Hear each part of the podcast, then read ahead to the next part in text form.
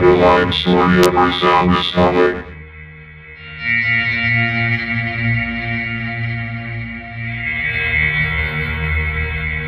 Subsonic.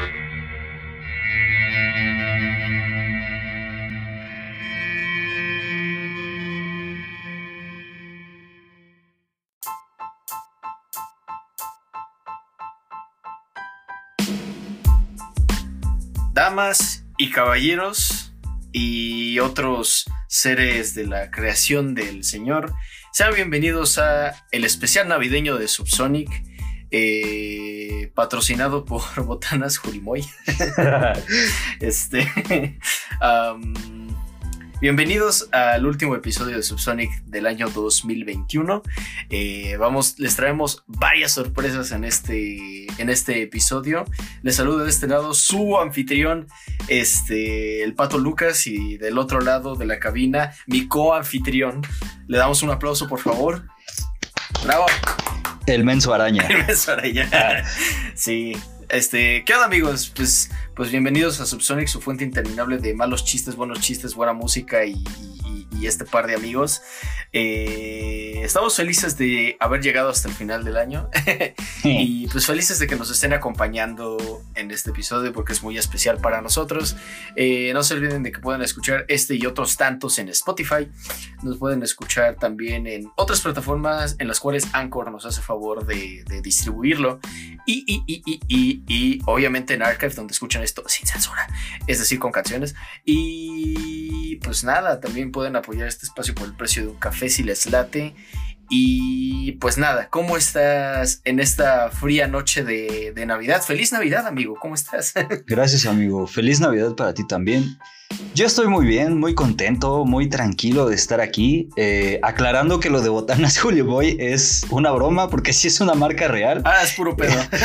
y no nos está patrocinando, pero si quieren, pues adelante. O sea, a mí la verdad me, me haría el, el honor, la neta, porque es una marca que me entretiene mucho y me da mucha risa su, su nombre, está chido.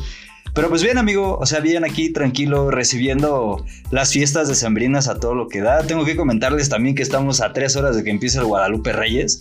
Entonces, lo hicimos con toda la intención de andar festivos y así. ¿Y tú qué pedo? Sí. ¿Cómo estás? Sí, sí, en este momento estamos a tres horas de que empiece el Guadalupe Reyes, pero ustedes ya deben de estar entrados en 12 días, ¿no? De, de Guadalupe Reyes o algo así. Este, no es cierto, ¿no? 12 días no, pero ¿de qué estoy hablando? En fin, eh, yo estoy bien, amigo. Ya deben llevar como dos posadas. Al menos dos posadas, sí, ok. Este, yo estoy bien, amigo, aquí disfrutando del fin de año, de todas estas listas que empiezan a salir, de estos cierres que da todo el mundo.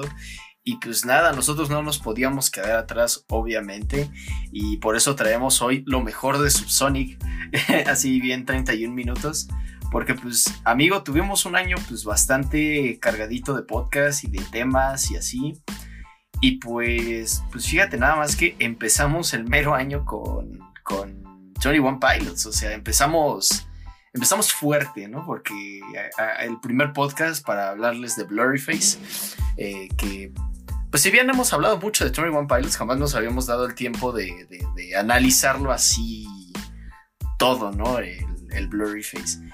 Y este, y fíjate que curiosamente en la semana estaba viendo un video de este muchacho Brad Tasting Music, del cual también les hemos hablado por acá. Este, ajá, y él decía que lo que más cringe le daba de una canción en particular de este disco, Lame Boy, era que um, este verso que dice I wasn't raised in a hood, but I know I think too about pain and darkness. Y este vato decía que le causaba mucho cringe porque porque, o sea, él interpreta eso de no crecí en el barrio, I wasn't raised in a hood, y luego lo de But I know a, a thing or two about pain and darkness, que darkness y hood había como una relación allí medio estúpida de que de que no crecí en el barrio, pero sé de oscuridad. Así como si se estuviera refiriendo a la oscuridad de la piel, ¿sabes? Y yo dije, no seas estúpido, no puedes ser tan estúpido como para leer la letra así, o sea, qué pedo. Pero bueno, ese no es el punto. El punto es que ese fue nuestro primer podcast de, de este año y, y- y- y cómo nos puedes narrar la experiencia de, de, de desmenuzar este disco. Amigo, pues fue una experiencia interesante, algo que ya tenía eh, ganas de hacer, porque, pues, güey, tú sabes que ese disco en específico no es mi favorito de, de los Tony One Pilots, pero sí es uno que, que me gusta demasiado y reseñarlo contigo sí fue otro pedo. También fue como que en cierto sentido una, ¿cómo decirlo? Como que un trabajo emocional, no es queja, porque pues el disco tiene demasiados motivos que tanto para ti como para mí son, ¿cómo decirlo? Pues pesados en cierto sentido. Entonces como que ponerme a hablar de eso después de haberlo pensado por tanto tiempo es como de, a huevo, ya por fin salió, pero pues igual como que viene un poquito el mal viaje del que habla en todo el Blurry Face. y así. y sobre lo de Brad Tasting Music es como de, güey, pues bájale tantito, güey. O sea, no, la verdad no creo que vaya por ahí. No creo que Tyler sea como que una persona racista y tampoco creo que sea como que tan tonto para hacer algo de ese tipo. Y pues eso. Ah, ajá, además es como la manera en la que yo interpreto eso es más como, como no crecí en el barrio, o sea, reconozco que soy un niño privilegiado, pero sí sé de dolor y sí sé de oscuridad, ¿no? O sea, no sé, siento que es como reconocer ese tipo de cosas. Y además, pues sí, todo el mundo sabe que a lo mejor a veces dicen cosas por ignorancia, pero pues luego, luego como que reparan en ello y es como de, wow, ok, están dispuestos a aprender, ¿no? Ese es el punto. Pero bueno, volviendo a los podcasts, pues también estuvimos ahí analizando el Everyday Robots de, de, de, Damon Albarn. Nos echamos un, un, este, un repaso histórico sobre el hardcore punk, eso estuvo padre. Este, también, y, desde luego, pues la noticia que nos rompió el corazón a muchos, en especial a mí, este, fue la separación de Daft Punk. Y pues ahí nos aventamos el, el repaso de Random Access Memories en el cual otra vez se me olvidó Doing It Right. Es que no es mal pedo, simplemente se me olvida que está en la lista y pues ya, eso pasó. Pero sí, ese fue uno de mis momentos favoritos del año, no sé tú qué opinas. Sí, de los míos también. Yo siempre lo he dicho, Random Access Memories es como de uno de los discos más cabrones que he escuchado así en mi vida. El que sería el disco de la década si no existiera el Tupimpa Butterfly. Estoy de acuerdo. Pero sí, estuvo chido y estuvo sad. Digo, yo no soy como tan fan de Daft Punk como tú, pero cuando vi todo ese pedo fue como de, vaya, siento que se acabó algo y esto se siente como un vacío, ¿sabes? Y pues no está chido. sí, totalmente. Fíjate que otro que también me, sorprendió mucho eh, fue el de Dear Science de TV on the Radio. Ya ni me acordaba que había sido este año. Yo pensé que había sido el año pasado. Este, ah, ajá, este estuvo muy cabrón también porque, porque sí hay como un montón de cosas, algunas que son todavía poco discernibles para mí, pero, pero hay muchas cosas valiosas en ese álbum, sobre todo en lo que a producción se refiere. Este, también tuvimos nuestro tercer aniversario en el cual este, algunos de ustedes participaron y se los agradecemos mucho. este, sí. Y luego también estuvo el de Michael Jackson. Ese también me gustó un montón porque, porque al menos desde mi trinchera, pues ya me pude sacar un par de cosas del, del pecho que traía atoradas desde que salió el documental ese de Jackson. Y dije, es que, o sea, no puede no puede ser que el legado de este hombre se vaya al caño nada más por unos cuantos, ¿no? Porque pues sí es innegable que él dejó una marca en el mundo, ¿no? Sí, exacto, suscribo. Yo no tenía mucho que sacarme, amigo. Yo la verdad estaba sorprendido porque era la primera vez que escuchaba a Michael Jackson en serio, ¿sabes? O sea, yo nunca le había puesto como que tanta atención hasta ese día y ese día fue como de ¡pum! me explotó un poquito la mente porque fue así como de, güey, no mames, es que este güey sí estaba muy, muy, muy cabrón. Sí, totalmente. De hecho, también me pasó algo parecido con el de Toxicity porque, porque, ajá, o sea, el del Toxicity no sabía mucho más que las conocidas. O sea, sí que lo había escuchado varias veces, pero jamás me había detenido a, a leer las letras y pues fue, fue interesante también revisar ese pedo. Y también hicimos nuestra revisión exhaustiva de Depeche Mode, eso también estuvo divertido. Sí. Eh, um, el Scale and Icy, desde luego. Eh, uy, el debut de Gorilla, sí, cierto, también. También estuvo interesante. El de Soda Stereo, ¿sabes? Me dio gusto que por, por primera vez analizáramos como, como a detalle un disco de, eh, en nuestro idioma, porque creo que siempre habíamos reseñado música en, en, inglés, entonces eso estuvo bueno. O sea, porque sí que hemos tocado música en español, pero como que es o lo haces tú o lo hago yo, pero jamás lo habíamos hecho juntos, entonces eso estuvo cool. Sí, sí. A mí también me latió ese pedo. Y precisamente por eso, porque justo desde hace como un que será uno o dos años como que vengo abriéndome un poco más a esto de la música en español y ah. llegar a ese punto fue como de, güey, o sea, hay cosas muy, muy, muy excelsas en este idioma y así, pero paréntesis chiquito, a mí no me gustaría que programáramos, que programáramos en español fin. Ah, bueno, sí. ah, sería un problema, sí, supongo. Eh, sí. Sí, es que creo que igual el paréntesis, voy a ampliar este paréntesis, este, ah, es que creo que el inglés se presta, ¿no? Para la programación porque es un idioma muy lógico. Entonces... Sí, es muy simple. entonces, pues, pues es fácil programar con ese, pues por eso cuando esas dos inteligencias artificiales empezaron a comunicar, lo hacían en inglés y lo ah. hacían de una manera súper chistosa. sí, sí, sí. Sí. Ajá, y también nos echamos una un análisis ahí de Childish Gambino. Estuvo cool revisar el trabajo de Glover. También de Suicide Silence. Ese como que se lo debíamos porque habíamos hablado mucho de, de, ese disco y de esa banda, pero jamás lo habíamos tocado. También hubo ahí algo de Doom. Y pues ya, o sea, nos acabamos el año hablando de rap, o sea, Doom, Kanye y Kendrick. A huevo. Sí. ¿Sabes sí, que cool. yo, yo creo que o sea, no sé cómo lo ves tú, pero creo que es internamente una necesidad que nosotros tenemos, ¿sabes? O sea, el año pasado no tuvimos como que muchos discos de rap que nos hayan dicho o que nos hayan hecho decir así como de, wow, este es un buen disco, salvo el de Denzel Curry, ¿sabes? Ajá, sí. Y este año, pues más gente ya como que empezó a, sacar discos. Y no sé si a ti te pasó también, pero yo al menos el 2020 lo terminé como que escuchando de todo, pero hip hop casi no. Y el 2020 también lo empecé así. Y ya que se llegó como la segunda mitad del año, cuando todos empezaron a anunciar que Donda, que Certified Lover Boy, que The Off Season y demás, fue como de, güey, o sea, como que ya me estoy poniendo un mood otra vez para el hip hop. Y creo que esto fue lo que nos orilló a terminar el año así. Y pues está chingón. Este año creo que sí salieron discos de rap, pues muy, muy, muy notables, muy chingones, de los que vamos a hablar más adelante. Pero sí, yo creo que fue, fue por eso. No sé qué opinas tú. Sí, yo creo que sí tienes razón. Eh, el hecho de que volvieran grandes como, como Kanye, Drake y J. Cole pues este, ajá, como que eso puso en movimiento los engranes de la escena otra vez.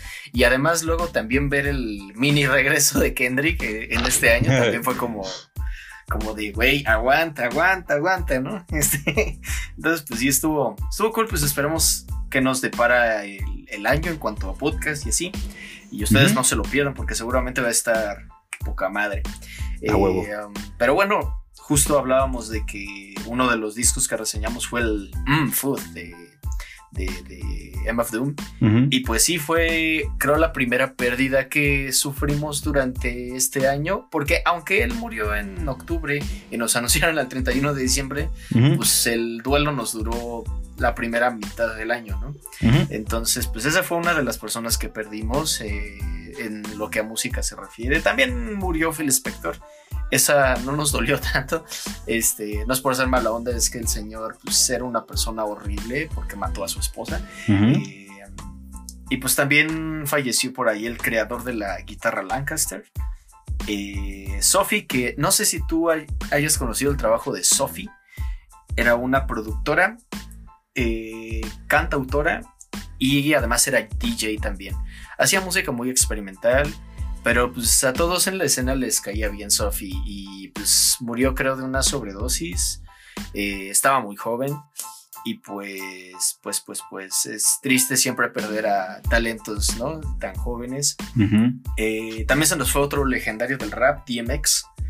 Y por último, esta no es de la música, pero igual este, en este año murió John McAfee bajo circunstancias extrañas. Sí. Entonces, pues sí, esas son las muertes que recordamos desde aquí en 2021. Exactamente. Qué mal pedo, espero que todos eh, descansen en paz. Sí, a mí también lo de McAfee me sacó mucho de pedo porque fue así como de, ah, caray, ah, caray. Y pues nada, o sea, Pues- otra vez que descansen en paz. Y sí, así. sí, sí. Más después de que el, el hombre había dicho, este, yo jamás me suicidaría, así que si ven que me suicido, este, no crean nada. Entonces es como, "Mm, algo extraño Chale. aquí, pero bueno. Eh, no vamos Sí. a meternos en eso ahorita. Este, a lo que sí nos vamos a meter es a los premios Subsonic 2021, eh, el- el- los cuales va a presentar este mi compañero. Por favor, danos la entrada.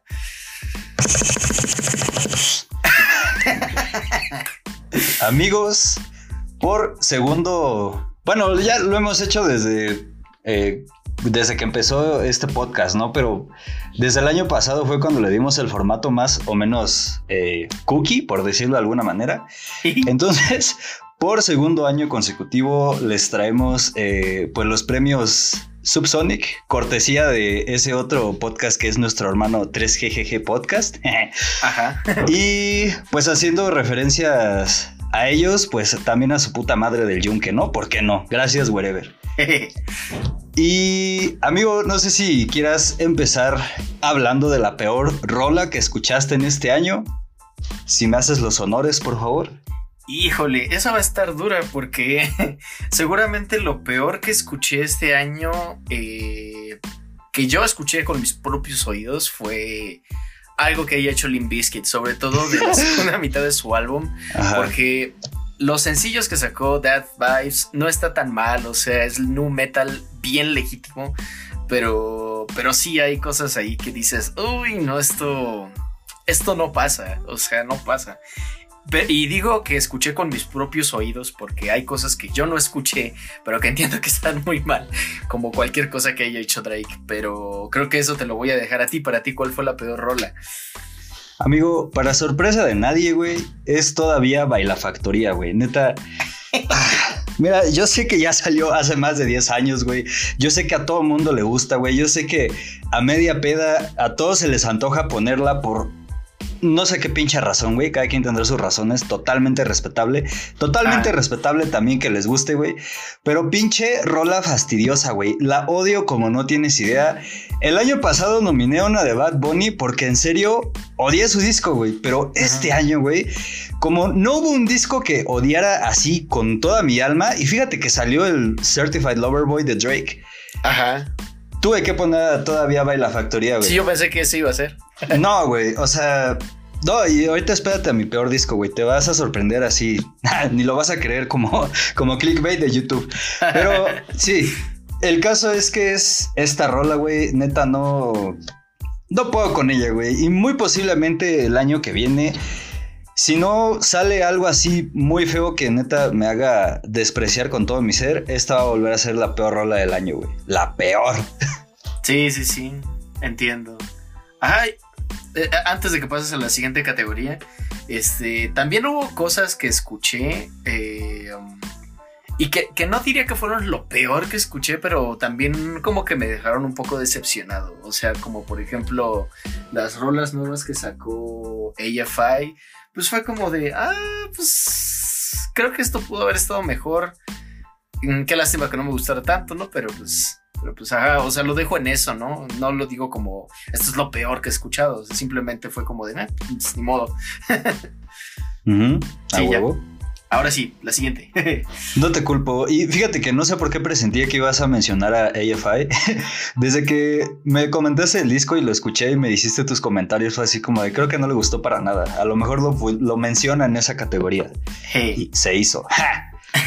y bueno, si gustas, pasamos a artista del año.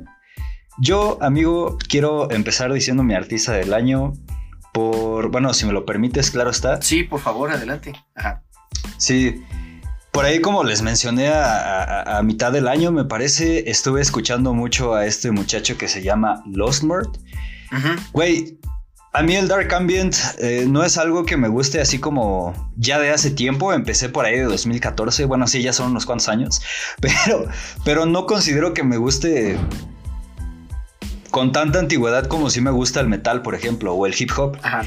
Y no sé, creo que con este güey encontré lo que a mí me puede gustar más en Dark Ambient. Me gusta todo lo que hace, güey. Puedo escuchar todo lo que hace. Tiene unos discos muy largos y a mí no me molesta que sean largos.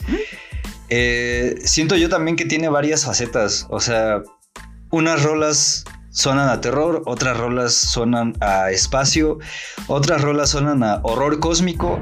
Entonces creo que es un artista muy cabrón que podría estar en muchas producciones de películas y de videojuegos, pero que a lo mejor nadie ha descubierto, güey.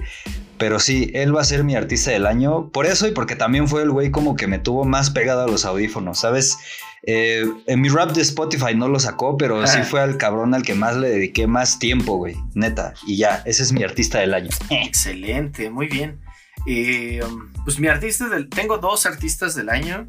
Y por el simple hecho de que uno es artista de este año en particular y otro es artista con el que más me clavé este año, que son cosas distintas. Eh, la artista del año sería Olivia Rodrigo, no solo porque la vi como en todos lados todo el año, eh, y porque sí me obsesioné como un poco con su disco, sino que también porque pues, creo que sí tiene un montón de potencial y, y, y, pues pueden decir lo que quieran de ella, pero pues yo creo que tiene como muchísimo valor las cosas que ella hace y que ella dice y que ella canta. Entonces, pues, pues esa es mi artista de 2021 y mi artista de 2021 que no salió en 2021 es Idols. Eh, o sea, desde el primer podcast del año se los reseñé porque estaba bien metido con el, su primer álbum, el Brutalism. Eh, y definitivamente no los descubrí este año, o sea, los descubrí cuando sacaron el, el Joy as an Act of Resistance.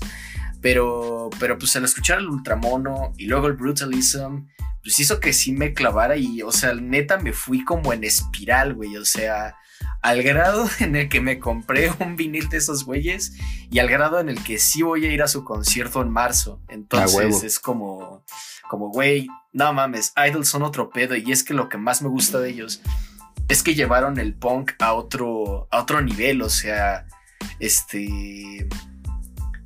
Mm, quizá no al nivel este de querer punk y la ternura radical y esas madres, pero, sí como al nivel de, güey, está chido ser frágil, está bien ser un hombre frágil, ¿no? y, y, eso es punk, ¿sabes? Entonces, pues lo gritan así como de I fucking love you, ¿no? Y es como, ajá, o sea, me encanta todo ese desmadre que se traen. Y pues eso, ese sería mi artista del año también. A huevo, qué chingón. Grandes elecciones. Yo estoy muy de acuerdo contigo con Olivia Rodrigo, güey. Yo no me obsesioné tanto con su disco, pero sí me gustó mucho. Ahorita ya lo verán. Y no le digan nada porque también es mi prima, igual que Billie Eilish. y pues nada, acá haciendo un poco la promoción para más quejas acerca de la ternura radical y querer spunk, vayan a escuchar 3G Podcast y así.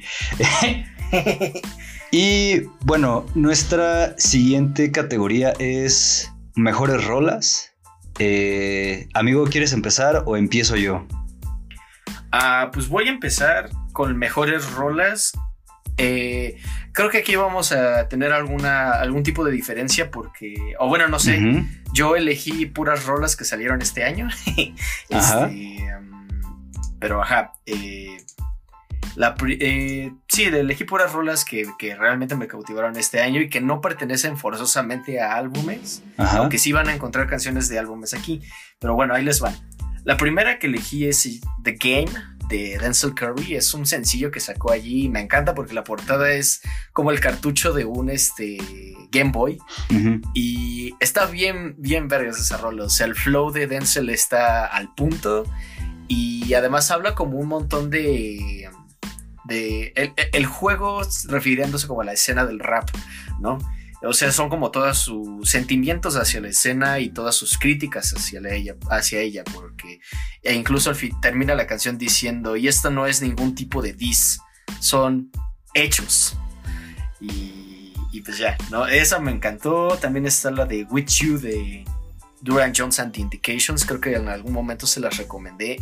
es que tiene un ritmo súper, pero súper infeccioso, o sea, se te pega y no te abandona, o sea, yo la tuve como el loop un buen rato. Y, y, es como el highlight de su disco. O sea, todo el disco está bien, tiene una buena, este, un buen estilo, pero esa canción es como, ¿sabes? Otra de mis canciones del año fue Family Ties de Baby Kim y Kendrick Lamar. No solo porque fue el gran regreso de Kendrick en 2021, sino porque igual, o sea, los versos de ambos están poca madre y además me hizo respetar un poco más el trabajo de Baby Kim. También puse All My Favorite Songs de Wizard, que igual hizo que el 2021 arrancara bien. Y pues a la fecha me acuerdo de la tonadita y ya la traigo como. Me voy como hilo de media, ¿no? Cantándola. Otra fue la de Nothing New de Taylor Swift, presentando a, a Phoebe Bridgers. Porque primero es un. Una. Este un dúo hecho en el cielo, cabrón. Y segundo, porque pues es de esas canciones que rescató Taylor para hacer las suyas, ¿no? Y la verdad es que Phoebe encaja súper bien en esa rola. Eh, otra cosa que quizá vaya a ir, es un poco diferente a todo lo que he dicho hasta el momento. Es una de una banda de hardcore llamada See You Space Cowboy y la canción se llama Painting a Clear Picture from, a, from an Unreliable Narrator. Narrator, perdón. Este. Ah, está como súper agresiva, me encantó su estilo y prometí que me iba a clavar más con ellos y no lo hice. Para esa canción me gustó mucho. También está la que sacó Lizzo con Cardi B, que se llama Rumors. Igual está súper chida, las dos morras tienen con qué, pero mucho. Eh, Luego está The Feels de Twice, que pues, es esta banda de K-pop que a mí me encanta. Y también a la Mash. Saludos a la Mash. Saludos. Y pues no sé, es su primer sencillo de las Twice en, inglés. Y es como. Es hermoso, o sea, se te queda igual en la mente, ¿no? Ah, otra es Butterflies de Skrillex, que es uno de los varios sencillos que sacó Skrillex durante, durante el año. Y este fue el que más me gustó porque tiene como una vibra súper no aterradora, pero sí sientes como que hay algo embrujado allí. O sea, está, bastante interesante. Eh, Confirmo. sí. y otras dos, pues sería Red Room de Yatus Coyote. Este. Porque no manches, o sea, esa vibra me encanta, está súper relax, es como para que estés ahí acostado, luz bajita, o sea, está está súper chill. Y ya para acabar, una que me sorprendió mucho es este Good Ones de Charlie XCX, que al parecer este es su próximo álbum. Eh, y no manches, no solo la, portada del sencillo, sino toda la estética de la canción grita ochentas, ¿sabes? Y aunque no es una, una este, tendencia nueva, porque pues tenemos desde 2019 creo escuchando este, revivals de los 80, pues, pues me, me interesa mucho a dónde va a ir Charlie XCX con esta, con esta rola, ¿no? Y pues ya, esas serían mis canciones del año. A huevo. Qué chingón, amigo. Qué chingonas selecciones. Muchas no fueron mis favoritas, pero sí están en la lista de un lugar en mi corazón. Porque varias de esas sí las he escuchado y también me han gustado. Obvio, si este, eh, ¿cómo decirlo? Si esta categoría fuera de 100 canciones, pues hubieran estado ahí porque hubieron muchas que me gustaron, pero no pude meter aquí. Ya. y pues nada, o sea, hay varias que me llaman la atención, sobre todo la de Liso o Liso, no sé cómo se pronuncia su nombre. y de ellas, y pues las andaré escuchando por allí en estos días. Yo, por mi parte, pues güey, o sea, hubo muchas canciones que me gustaron en el año. Una que pues ya tuve que meter así a huevo porque en serio me gustó y se los dije que sería como mi mención honorífica de rola chingona. Es el cover que Vini le hizo a Somebody That, I Used to Know. Porque es como, güey, o sea, ya se los había dicho en ese podcast. Vino y le dio otro mood a la rola. O sea, como que supo adaptarlo bien a estos tiempos tristones que estamos eh, padeciendo. Y también como que a toda esta ola de música para chavitos de las que ya les habíamos hablado. Y es como de, pues, güey, o sea, de por sí lo que escuché de Vini me gustó. Y luego este sencillo también estuvo chido y lo que sacó con Joji también estuvo cool. Entonces, sí o sí tenía que estar ahí y esa sí salió este año. A huevo. Luego, ya pasando como que a mi lista, eh, está Lo siento bebé de Bad Bunny, Tiny y Julieta Venegas. Yo nunca me imaginé escuchar a Julieta Venegas en una producción de, de Bad Bunny sí fue algo nuevo para mí. Me gustó. Sinceramente me hubiera gustado que le dieran más tiempo y más espacio porque se escucha a mi gusto muy bien en esta rola. Y, pero pues al final como que no, no, no se logró. Pero estuvo chido. La neta, si ven al Tiny, díganle que se rifó. Eh, luego está también Family Ties de Baby Kim y Kendrick Lamar. Por exactamente las mismas razones que... ¿Qué dices tú, güey? O sea, el flow está bien enfermo, güey. La letra está súper cabrona. Kendrick siento que anda como que en un mood muy, muy, muy cabrón. Y siento que también es como lo contrario a lo que hace Kanye ahorita. O sea, Kanye está como en un mood de, güey, me quiero tranquilizar y quiero dejar de odiar. Y Kendrick está como, güey, yo no quiero estar tranquilo, yo quiero desmadrar todo otra vez. Y pues eso fue lo que me latió de, de la rola, eso. Y que también me hizo descubrir a Baby Kim que me está gustando mucho su desmadre y así. A huevo. La siguiente es Subspace de Lost Mort. Esta sale en su disco Dark Matter de 2016. Ok.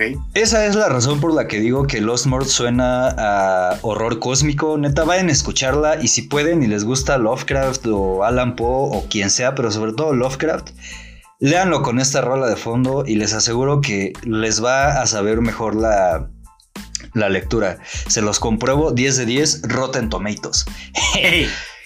Luego está Praise God de Kanye West Mm. con Travis Scott y otra vez Baby Kim. Esta me gusta mucho por la intro y sobre todo por unas palabras que dice que incluso si no estás listo para que amanezca, no todo el tiempo o no siempre puede ser de noche, ¿sabes? Ujú. Entonces, me gusta eso, me gusta lo que hace Kanye y también el verso que se avienta aquí Baby Kim está enfermo, me gusta el beat, me gusta todo de esta rola, güey, y la tenía que poner aquí porque es como que... Otra que obviamente iba a ser mi favorita es la de 3005 de Childish Gambino de Because the Internet. Les hablé mucho de esta rola cuando reseñamos ese disco. Me gustó mucho. Siento que va muy de la mano, siempre lo voy a decir, con Redbone. Y eso está como muy chingón. Se me hace una rola muy bonita y muy, muy cabrona de parte de Gambino. Qué bueno que la sacó y qué bueno que lo estoy mencionando a propósito de que ya mero se va a estrenar Atlanta. Ah, sí.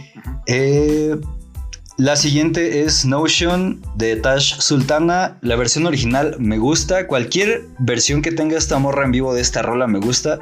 Pero en especial la que me gustó más de todas fue la que viene en el Instrumentals. ¿Sabes? Porque es pues solamente la guitarra y todas las percusiones que ella le metió a la rola. Te ponen un mood muy muy cabrón. Es una rola muy tranquilizante. Entonces esa es recomendada 10 de 10.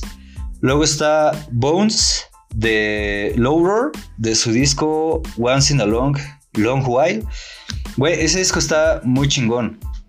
Eh, la rola también me gusta demasiado. La versión del disco está chida, pero si pueden encontrar el remix que hicieron unos fans de Dead Stranding, vayan a escucharlo. Digo, nada más es la rola extendida, pero creo que agarra un mood más chido, según yo. Pero, pues sí, Eso con Bones. Luego está The Sky is Crying de Gary B.B. Coleman. Esta la puse, güey, porque me gusta mucho este blues que saca este güey en esta rola. Creo que si pudiera resumir mi etapa de blues de 2021, sería con esta rola porque ahí se resume todo, güey. La neta está muy chida, la guitarra está muy bien acomodada, las percusiones también, güey. El mood en el que te pones como de... Ok. Neta, amé, güey. Luego también está Bagdad de Rosalía, que sale Ajá. del Malquerer. Esta rola está muy cabrona, güey. A mí me gusta demasiado todos los arreglos que le metió. Lo que hizo Rosalía en este disco para mí es épico y lo que hizo en específico en esta rola está muy chingón. Me late, no sé cómo se llama esa cosa, pero a veces como que hace coincidir las sílabas con las subidas y las bajadas de los tonos que hace con su voz. No sé cómo chingado se llama eso, güey. Pero a mí me gusta mucho que lo haga en esta canción. Y pues la neta está como que súper, súper, súper, súper chida. Luego, ya en segundo lugar y ya para casi terminar, pues era obligado que estuviera Yonaguni de Bad Bunny. Güey, este año Bad Bunny me la volteó, güey. O sea, el año pasado terminé muy enojado con él y este año todo lo que sacó, o bueno, casi todo lo que sacó me gustó, ¿sabes? Y Yonaguni fue lo que más me gustó de todo porque me gusta mucho el beat, güey. Me gusta mucho cómo lo produjeron. Siento que el mood de Bad Bunny para grabar esta rola fue como el indicado creo que dice muchas cosas que a muchos de nosotros les gustaría decir en cierto momento y en cierto mood del que no quiero hablar en esta noche porque ya saben que lo odio. Pero pues la rola está como que bien, el video también está chido, me gustó que haya metido como que todos estos motivos de anime y el mariachi y eso. Es como, no sé, se rifó, estuvo bien, siento que es como una nueva faceta de Bad Bunny que no anda tanto como en el desmadre, sino que anda un poquito en el bajón, pero ese bajón que lo impulsa como a ser creativo. Y pues está chido, güey. Mientras no vuelva a sacar otra cosa como yo hago lo que se me da la gana, todo está bien, güey. y la favorita favorita del año es 16 de Baby Kim. Baby Kim estuvo mucho en esta lista, qué raro. pero bueno, esta rola me gusta demasiado. Tiene un mood muy chill. Siento que es como muy retrospectiva de parte de Baby Kim.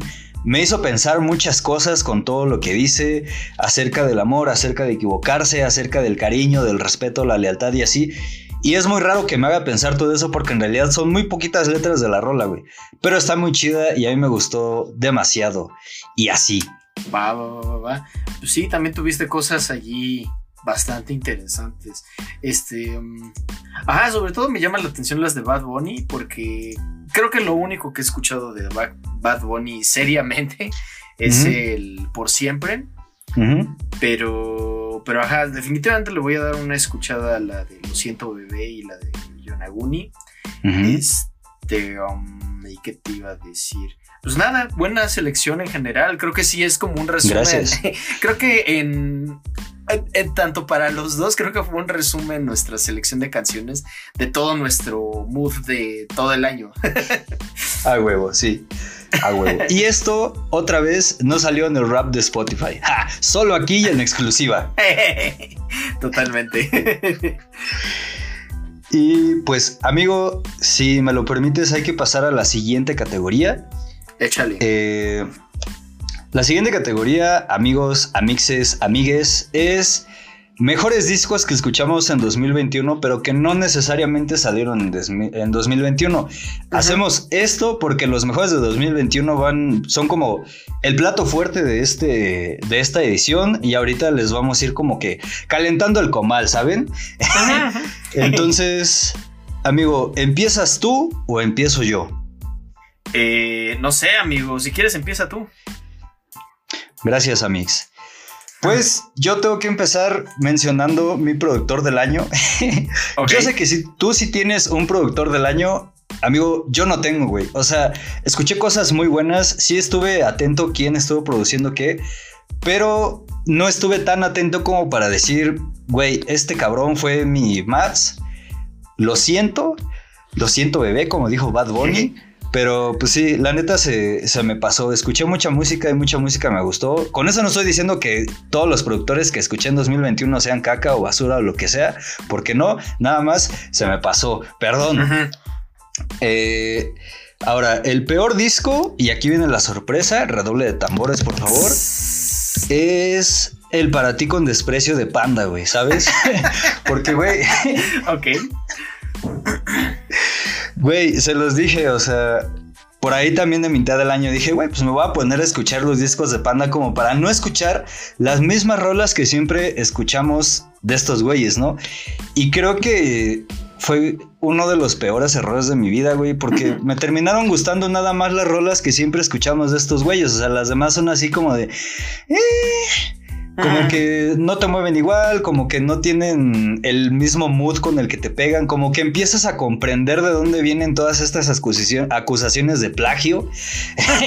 Entonces es como, vaya, sí, siento que es, es más ruido el que hace que otra cosa, ¿sabes? O sea, los sencillos están muy chidos, eso sí, los reconozco, no van a dejar de gustarme nunca, pero el disco así completo no es como mi hit. Y por eso es el peor disco de 2021 y otra vez recalco que el Certified Lover Boy estuvo siendo como, sí, estuvo siendo candidato para estar aquí, ¿sabes? Y aún con eso, este güey fue el, el peor, güey. Vaya. Y ahora mi mención honorífica de disco chingón, que no sé si exactamente, no sé si es, si, si exactamente sea un disco, amigo. Es una cosa que encontré que se llama One Hour of Chat Orthodox Chants to Redeem Your Soul. Güey, esta cosa me la encontré, yo creo por todo lo que escuché de Lost Mort a lo largo del año. El Ajá. chiste es que son cantos ortodoxos, pues de la iglesia ortodoxa rusa, güey. Y son unas voces así súper profundas, güey, súper graves, güey, que te ponen en un modo de a la madre, güey. O sea, esto es lo que escuchas a la iglesia cuando vas a la iglesia en Rusia. Está muy cabrón, güey. y pues no sé, o sea, me gustó, güey. Es un pedo muy diferente a los cantos gregorianos. Nada más para aclarar. Y estuvo chido. Si quieren hacer, no sé, de su tarea, leer, programar, jugar videojuegos. Estas, este, esta lista de reproducción, porque creo que es más una lista de reproducción, está como que súper bien. Y todas esas listas de reproducción que se encuentran en YouTube relacionadas con esto están chidas. Ok, ok. Y pues bueno, ahora pasando los discos. eh, primero está Once in a Long, Long While de Low Roar. Este es de 2017. Amigo, Low Roar ya pasó a ser una de mis bandas favoritas y este disco tiene la, la culpa, ¿sabes? Está súper bien el mood. Todas las rolas no se parecen a esta que les recomendé hace rato que se llama Bones, pero sí van más o menos por, ese, por esa tendencia. Eh, está muy chido. Colabora por ahí con unos eh, músicos nórdicos, que ya les he comentado que a mí la música nórdica de repente tiende a impresionarme mucho. Pero pues vayan a escucharlo, o sea, la neta vale la pena si tienen como que intenciones de meterse en el mood de este güey y además también andan como que viendo más o menos qué pedo hace Kojima y les llamó la atención Dead Stranding y todo ese rollo, vayan a escuchar este disco, yo digo que les puede gustar. Luego está Gunfighter Ballads and Trail Songs de Marty Ro- Robbins. Fue este que les mencioné que se rumora que es el primer disco eh, conceptual de la historia. Está muy chido, güey. Son historias de vaqueros, de balazos. Si a ustedes les gusta el western, si les gusta películas como El jinete pálido y todas las que han estado saliendo de western en Netflix este año, yo creo que ese disco les va a gustar. La neta está muy chido. Tengo que aclarar, no se parece nada a Johnny Cash rítmicamente, líricamente a lo mejor sí. Pero pues vayan, a mí la neta me gustó mucho y si les gusta el western, a huevo les va a gustar esta madre. Pa, pa, pa. Luego está Roads to the North de Panopticon. Este lo puse porque fue el disco que me hizo regresar al, metal, ¿sabes? Ah, sí. Estuvo muy chido, tiene muchos eh, elementos de folk. Luego uno escucha a Panopticon y dice uno como de, güey, pues no mames, este cabrón ha de ser como de Europa, ¿no? Pero ya cuando escuchas acá el sonido de Kentucky y lo vas a escuchar, es como de, güey, no mames, alguien de Estados Unidos está haciendo muy buen metal, güey. No es que en Estados Unidos no se haga buen metal, pero yo siempre había tenido como esta opinión de que en Estados Unidos no se hacía folk metal que a mí me gustara. Y Panopticon vino y me dijo, quítate que ahí te voy, güey. Porque sí me gustó mucho y la neta está rifado. Luego está este disco que se llama Chasing Summer de Sir. A Sir ya lo habíamos escuchado con Kendrick Lamar en esa rola que se llama Hair Down. Güey, la rola sale de aquí, pero el disco en su totalidad está chido. Es un trap muy bien hecho. Está hecho con todos los valores de TDE. Eh, tiene varias colaboraciones por ahí que están chidas. El disco, o sea, neta, no le pide nada a nadie, güey. Nada más que el único pedo es que la única rola que fue más o menos famosilla, al menos de este lado de la frontera, pues fue la de Hair Down. Pero te digo, en su totalidad está bueno y sí lo recomiendo desde 10. Ujú, ujú. Eh, luego está Texas Flood de Steve Ray. No sé cómo se pronuncia su último apellido que empieza con V. Ajá. Pero el chiste es que este también se desprende de todo esto que estuve escuchando al principio de año de blues y soul. Este güey se rifa, tiene un sonido muy, muy limpio, muy bien definido. Me gusta todo lo que hace. No le puse tanta atención a las líricas porque la neta me fui sobre todo con la música. Y si ustedes quieren escuchar, pues, ¿cómo decirlo? Mm, blues como por ahí de los ochentas. Este es el disco, según yo. Luego está Ghost 5 Together de Nin. Yo nunca había escuchado un disco completo de Nine Inch Nails, pero güey, ese estuvo chido. Creo que también como que alimentó un poco estas ganas que traía yo de descubrir más, eh, ¿cómo decirlo? Pues sí, más dark ambient. Este disco lo escuché justo antes de clavarme con Lost Mord, entonces fue como una apertura de puerta bien chingona. Y pues nada, vayan a escucharlo. Yo sé que aquí hay a mucha gente a la que le gusta Nin. Yo digo que esto les puede gustar. No sé qué exactamente les guste a los fans de Nin, pero a mí este me gustó demasiado. Ok, ok. Luego está The World as Power de Lost North. Esta madre tenía que estar aquí, güey. Eh, este sí es un poquito diferente al Dark Matter que les mencionaba hace rato. Porque este sí mete muchas eh, cosas vocales. Hay unas rolas en las que mete cantos ortodoxos, hay algunas otras en las que mete sonidos de Oriente Medio y eso me llamó mucho la atención porque este güey es inglés. Y digo, muchos pueden decir que es como apropiación cultural porque además es blanco, ¿no? Pero me gustó mucho que haya como que tomado todos estos ritmos y los haya llevado al dark ambient porque suenan bien, güey. No sé cómo le hizo, pero suenan muy, muy, muy, muy chingón. Y pues nada, además también la, la portada del disco tiene unos diseños medio chistosos, interesantes que parecen fractales. Entonces si a ustedes les gustan todas estas cosas, pues ahí está. Luego está este disco de BB King que se llama Lucille. Güey, qué buen disco. Yo nunca había escuchado completo a BB King, solo lo había escuchado en una canción con Ray Charles. Pero esta madre, güey, neta, no tiene psh, comparación, güey. En cuestión de blues y soul y todo eso, la neta creo que es el disco de BB King. Y aquí a lo mejor estaría mintiendo porque no he escuchado toda la discografía de este señor, pero la neta está muy, muy, muy, muy chido. Y esa canción que se llama Lucille, güey, es otro pedo. Hmm. Luego está Oris Blue, Oris Reading Sings Soul. De este ya les había hablado al principio del año. Este es de 1965. La neta está muy chido, está muy chill. Está muy tranquilito. Sí te ponen un mood muy, muy, muy chido. Fue de los primeros discos que escuché de blues y de soul, güey. Y la neta sí tiene un espacio muy cabrón en mi corazón porque es como de, güey, me introdujo a un género al que ya le traía ganas desde hace tiempo, güey. Entonces es como, vayan, yo se los recomiendo. Todo lo que haga Otis también está chido. Por ahí le estuve dando una vuelta ahí más o menos esporádica. Pero pues vayan en especial a este. Va, va, va. Luego está uno que ya hemos mencionado varias veces aquí, que es Kiwanuka, de Michael Mm. Kiwanuka. Güey, no mames, rifado.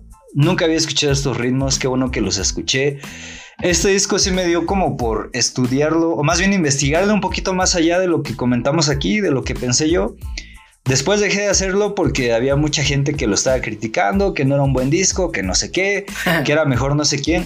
Y para mí fue así como de, "Hmm, creo que mejor voy a dejar de leerlos porque pues no comparto sus opiniones. Para mí la neta sí está bien producido, está bien trabajado. Eh, también es algo que no se escucha tanto de este lado de la frontera porque fue algo que batallé más o menos para encontrar. Pero pues ahí está, o sea, si quieren algo más o menos diferente y que retoma todas estas cosas que hacen Otis y BB King, pues está, está chido. Y ya por último está Dead Stranding Timefall. Eh, Güey, son varios artistas. Está Bring Me the Horizon, está Low está Churches. Ese disco me gustó demasiado, güey. No he jugado Dead Stranding, pero es el primer videojuego que quiero jugar gracias a la música, ¿sabes? El día que lo escuché fue como de, güey, qué buena selección hicieron. Qué chingón que el arte se esté conectando tan cabrón con los videojuegos. Y la neta, quiero jugar el juego porque es lo que es ese juego y porque quiero ver cómo están acomodadas ahí esas rolas, ¿sabes?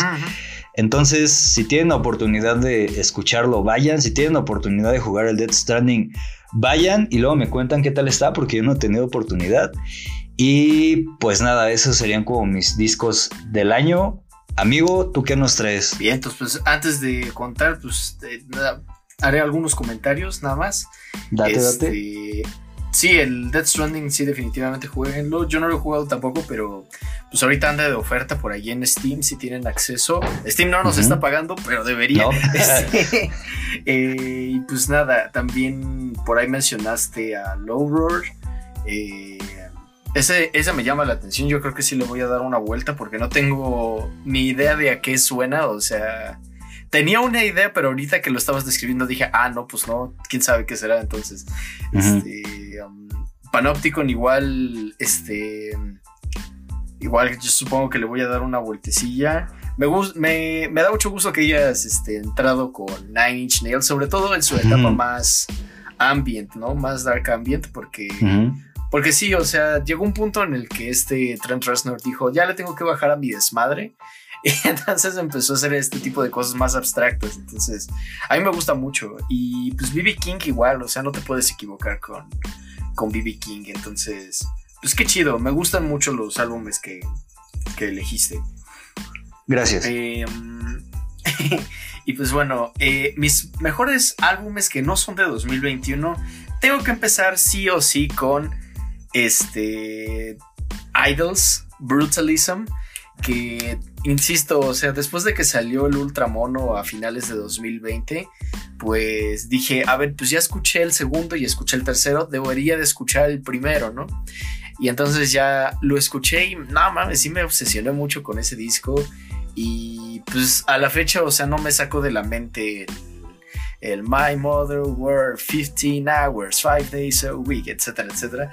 Y entonces es como, como sí, está, está increíble, ¿no? Tiene, desde ese disco te das cuenta de que este eh, Joe Talbot, que es el líder y vocalista de la banda, el frontman, vaya, este, como que tiene una visión artística muy interesante, porque él al ser estudiante, bueno, ex estudiante de arte, pues tiene como una visión sobre lo que debe ser Idols que es muy peculiar.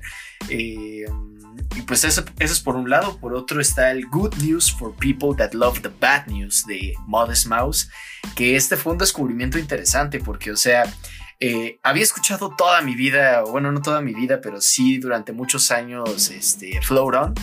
Digo, ¿quién no lo ha escuchado? Eh, pero, pero cuando me empecé a adentrar en la música que escuchan los usuarios de 4chan y luego cuando mi amorcito, saludos, eh, me dijo que ese era uno de sus discos favoritos, fue como de, ah, pues tal vez debería de escucharlo. Y entonces ya como que todo se unió y todo, como que los planetas se alinearon, ¿sabes? Y no manches, qué gran descubrimiento.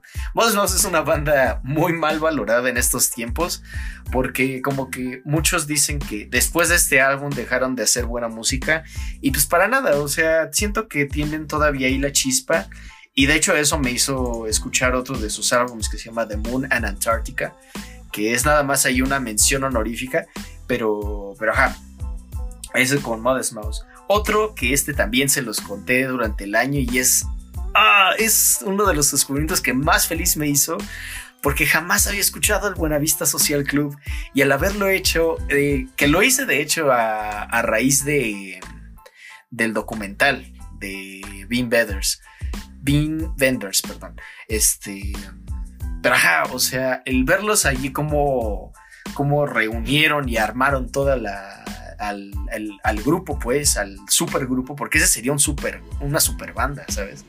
Eh, y luego verlos tocar todas esas canciones y eh, escuchar el son cubano y el bolero y todo, es como, no, no, no, no, es que esto es, esto es una maravilla y creo que en cierta parte me ayuda también a conectar con los ritmos latinos con los cuales, pues, ya llevo rato conectándome, pero, pero vaya, definitivamente sirve y es algo a lo que no se deben de perder por nada del mundo. Eh, otro va a ser el, las pistas instrumentales del piñata de Freddie Gibbs y Madlib. ¿Y por qué las pistas instrumentales? Primero porque Madlib es un chingón. Y segundo porque, porque vieras que no me encantó tanto el álbum. Eso de escuchar las líricas de Freddie Gibbs no me encantaron. Pero ya cuando escuchas los beats por separado es otro pedo. O sea, es como, como si estuviera escuchando el Shades of Blue también de Madlib, que también está en mi lista. y es como, o sea, es, es, otra onda totalmente. Y creo que es más por lo que brilla, más por, por Madlib que por Freddie Gibbs. Eh, pero bueno, y hablando de rap, y esto te va a sorprender, amigo. Este, uno de mis descubrimientos del año, y sí son descubrimientos porque a pesar de que tú has hablado de ese disco antes, hasta este año me pude sentar y escucharlo con, con calma y con toda la atención del mundo. Y es el vivir para contarlo de violadores del verso. LOL. No mames. Qué pinche discazo. O sea, no puedo con lo cabrones que están los raperos españoles, en especial este, estos amigos. O sea, está, está muy, pero muy pesado. Si puedes como, es, o sea, escuchar en su forma de, en su flow, eh, en su forma de rimar, escuchas las, las influencias en raperos más modernos como muelas de gallo, por ejemplo. este, pero, pero ajá, sí es como, es, está súper cabrón ese disco. Y también cuando te pones a investigar un poco de los beats, dices, no manches, o sea, estos están recogiendo cosas, este, como Notorious B.I.G. Y, y, y, madres parecidas. Entonces, entonces sí, me, me encantó que, dato al margen, eh, no sé si te enteraste que va a haber un Vive Latino en España. no. va a haber un Vive Latino en España el año que viene y va a haber una mini reunión de violadores del verso porque van a estar ah. KCO, R de Rumba y Shohai. Sí, entonces va a estar va a estar divertido eso. Eh, pero bueno, pasando al siguiente está Dope Smoker de Sleep, que Sleep es una banda de algo que se llama stoner metal eh, y sí, totalmente es stoner metal porque estos güeyes como que abogan un montón por el uso de cannabis, etc. Y creo que se los dije en su momento, pero, o sea, el álbum es una monstruosidad. No solo por, por el hecho de que el álbum consta de una sola canción que dura, ahorita les digo cuánto dura exactamente. La dichosa canción dura una hora, tres minutos con 36 segundos, pero está tan bien armada que, puedes ir notando cómo se van uniendo poco a poco este, todos los instrumentos, o sea, se van uniendo guitarras y baterías y cada vez se vuelve más ruidoso y más violento y no sé, es una maravilla. Si tienen una hora, tres minutos para, para aprovechar en esto, háganlo, háganlo, vale mucho la pena. Eh, y otro que voy a agregar es el, bueno, faltan otros dos, otros tres más o menos, eh, es el Time and Space de Quero Quero Bonito. Si conocen a Quero Quero Bonito, pues es esta banda inglesa de J-Pop, pop japonés. Y, y, pues es muy divertido, o sea, si escuchas el Graduation, es un disco muy divertido, muy feliz y este... Pero claro, o sea, entiendes que es como una... Es un proyecto nada más, o sea, no es tanto que ellos que, a ellos este, les interesa hacer esa música y solo esa música, sino es más bien como hacer el experimento de qué pasaría si nosotros hacemos un disco de J-pop. Y el Time and Space todavía tiene un poco de ese pop japonés, pero también añaden como otros, otros ritmos por ahí y a veces se pone muy experimental. Hay, hay rolas en las que está como bien feliz el ritmo, y estás ahí bailando y de repente se escucha estática o se escuchan gritos y es como, es súper desconcertante, pero es muy interesante de, escuchar. Eh, y hablando de Japón, escuché por ahí una banda que al parecer es una banda de culto que se llaman Midori. Eh, y tienen este álbum que traducido al español sería algo así como este gusto en conocerte de nuevo. Nosotros somos Midori. Y el álbum es como de 2004 o algo así.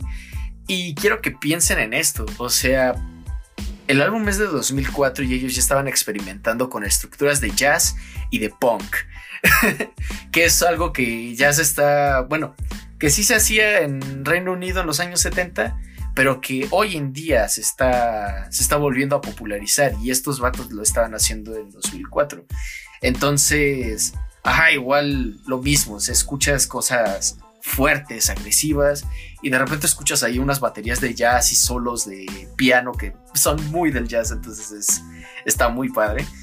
Y pues, como les decía, el Shades of Blue de Madlib, en el cual pues se agarró todo el catálogo de Blue Note Records, que es este sello de jazz, otra vez el jazz.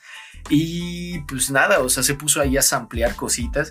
Y en medio de ciertas rolas aparecen este, jazzistas hablando, ah, aquí hablo fulano de tal, de Blue Note. Escuchen a Madlib y no sé qué, y ya está ahí tocando Madlib. Está muy padre ese disco.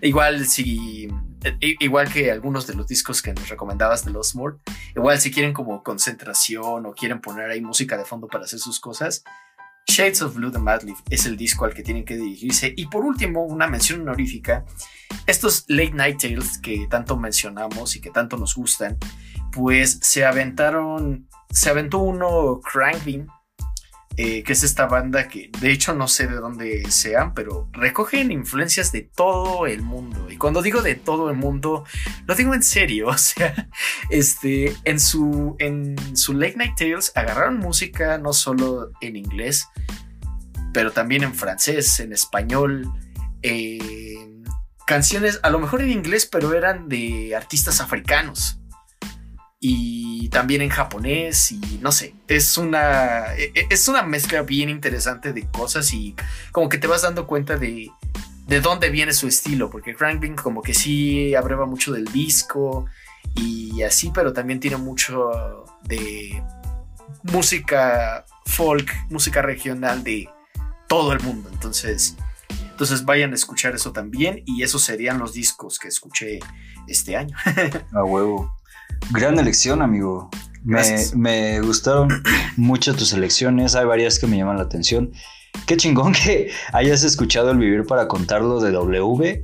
Porque, neta, sí, siento yo que sí es como un disco precursor para esta generación de raperos que la están rompiendo ahorita.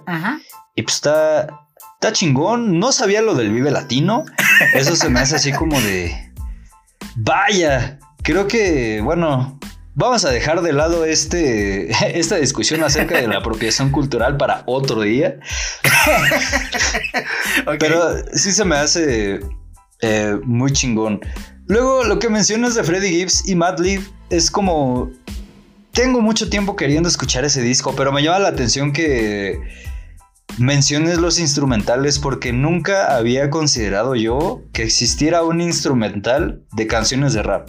O sea, he escuchado que hay personas que los rehacen, por decirlo de algún modo, y los suben a YouTube o cualquier otra plataforma. Pero un disco exclusivo de eso sí es algo nuevo para mí, entonces tengo que ir a toparlo. Y lo que mencionas de Madlib también es como, vaya, interesante. Creo que tengo que escuchar más a este vato porque no le, ha dado, no le he dado la, la atención necesaria y creo que se la merece, ¿sabes? Se me hace que está muy cabrón para ver si el año que entra sí tengo productor del año. Ah, de hecho, sí, hablando de productor del año, ya se me andaba olvidando. Este, ah, pues mira, tengo tres, nombres que mencionar. El primero, el obvio que ya había dicho el podcast pasado, pues es Jack Antonoff, que pues, o sea, no es alguien a quien yo elegiría, pero pues accidentalmente escuché mucha música de, de él este año eh, es decir, Olivia, Saint Vincent y Taylor Swift. Eso fue lo que más escuché de, de Jack Antonoff. Y pues tengo que decir que el vato se rifa. O sea, el vato sabe cómo hacer pop. Entonces, pues ahí está mi mención para él. Y también para Madlib, no solo por estos discos que ya les decía, sino porque también se aventó un disco este, a, inicios del año que se llama Sound Ancestors y también creo que es una, una joyita. Y también quiero mencionar brevemente a The Alchemist, porque aunque creo que no sacó muchas cosas que me llamaran la atención este año, salvo el disco que hizo con Armand Hammer, eh, creo que es un rapero, un rapero no, un productor bien valioso que hace un un tipo de beat muy específico y por eso si buscas en, YouTube este beat tipo The Alchemist vas a encontrar un montón de cosas. Este, y creo que es valioso por eso, o sea, porque se ha dado su nombre haciendo cierto tipo de beats. Y, y dato curioso, él hizo el beat de Fear de Kendrick Lamar. Entonces, entonces pues como que no sé, lo respeto mucho por el tipo de cosas que hace y porque hizo uno de los de mis beats favoritos en la historia del rap, que es el de Something to Rap About de Freddie Gibbs y Tyler the Creator. Entonces, pues eso, esos serían mis productores del año. A huevo, te lo compro, sí. No sabía eso de Antonov, que él había eh, producido a, a Rodrigo. Pero, güey, o sea, así de bote pronto, si tuviera que elegir, pues creo que lo, lo pondría él. Porque la neta ese disco está muy, muy chingón. Y así. Y pues nada, amigo, si ya no tienes nada más que agregar, aquí se acabaría como la primera parte de los premios Subsonic 2021. Ajá. Eh, eh, si quieres, podemos pasar a nuestra. pues sí, a la siguiente parte de esta edición. de no sé este cómo veas. evento. Exacto, sí. Uy, sí, ya aquí todo está el público atrás, güey. De hecho, todos los que estaban en el Game Awards hace como dos días vinieron acá, güey. y Se la están pasando Ajá. así, mamón, güey, con madre. De hecho, no nos pueden ver, pero estamos vestidos de smoking. Ah, Exacto.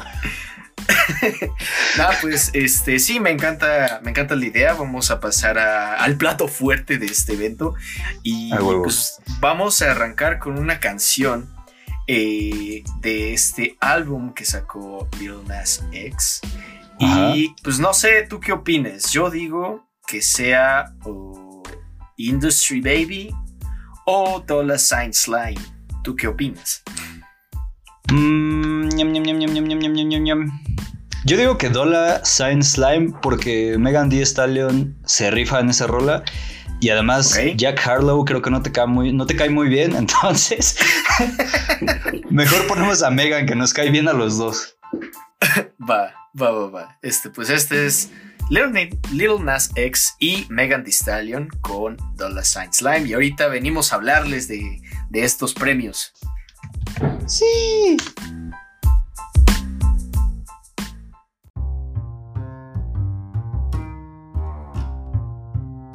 Y amigos, ese fue Lil Nas X con Dollar Sign Slime featuring Megan Thee Stallion.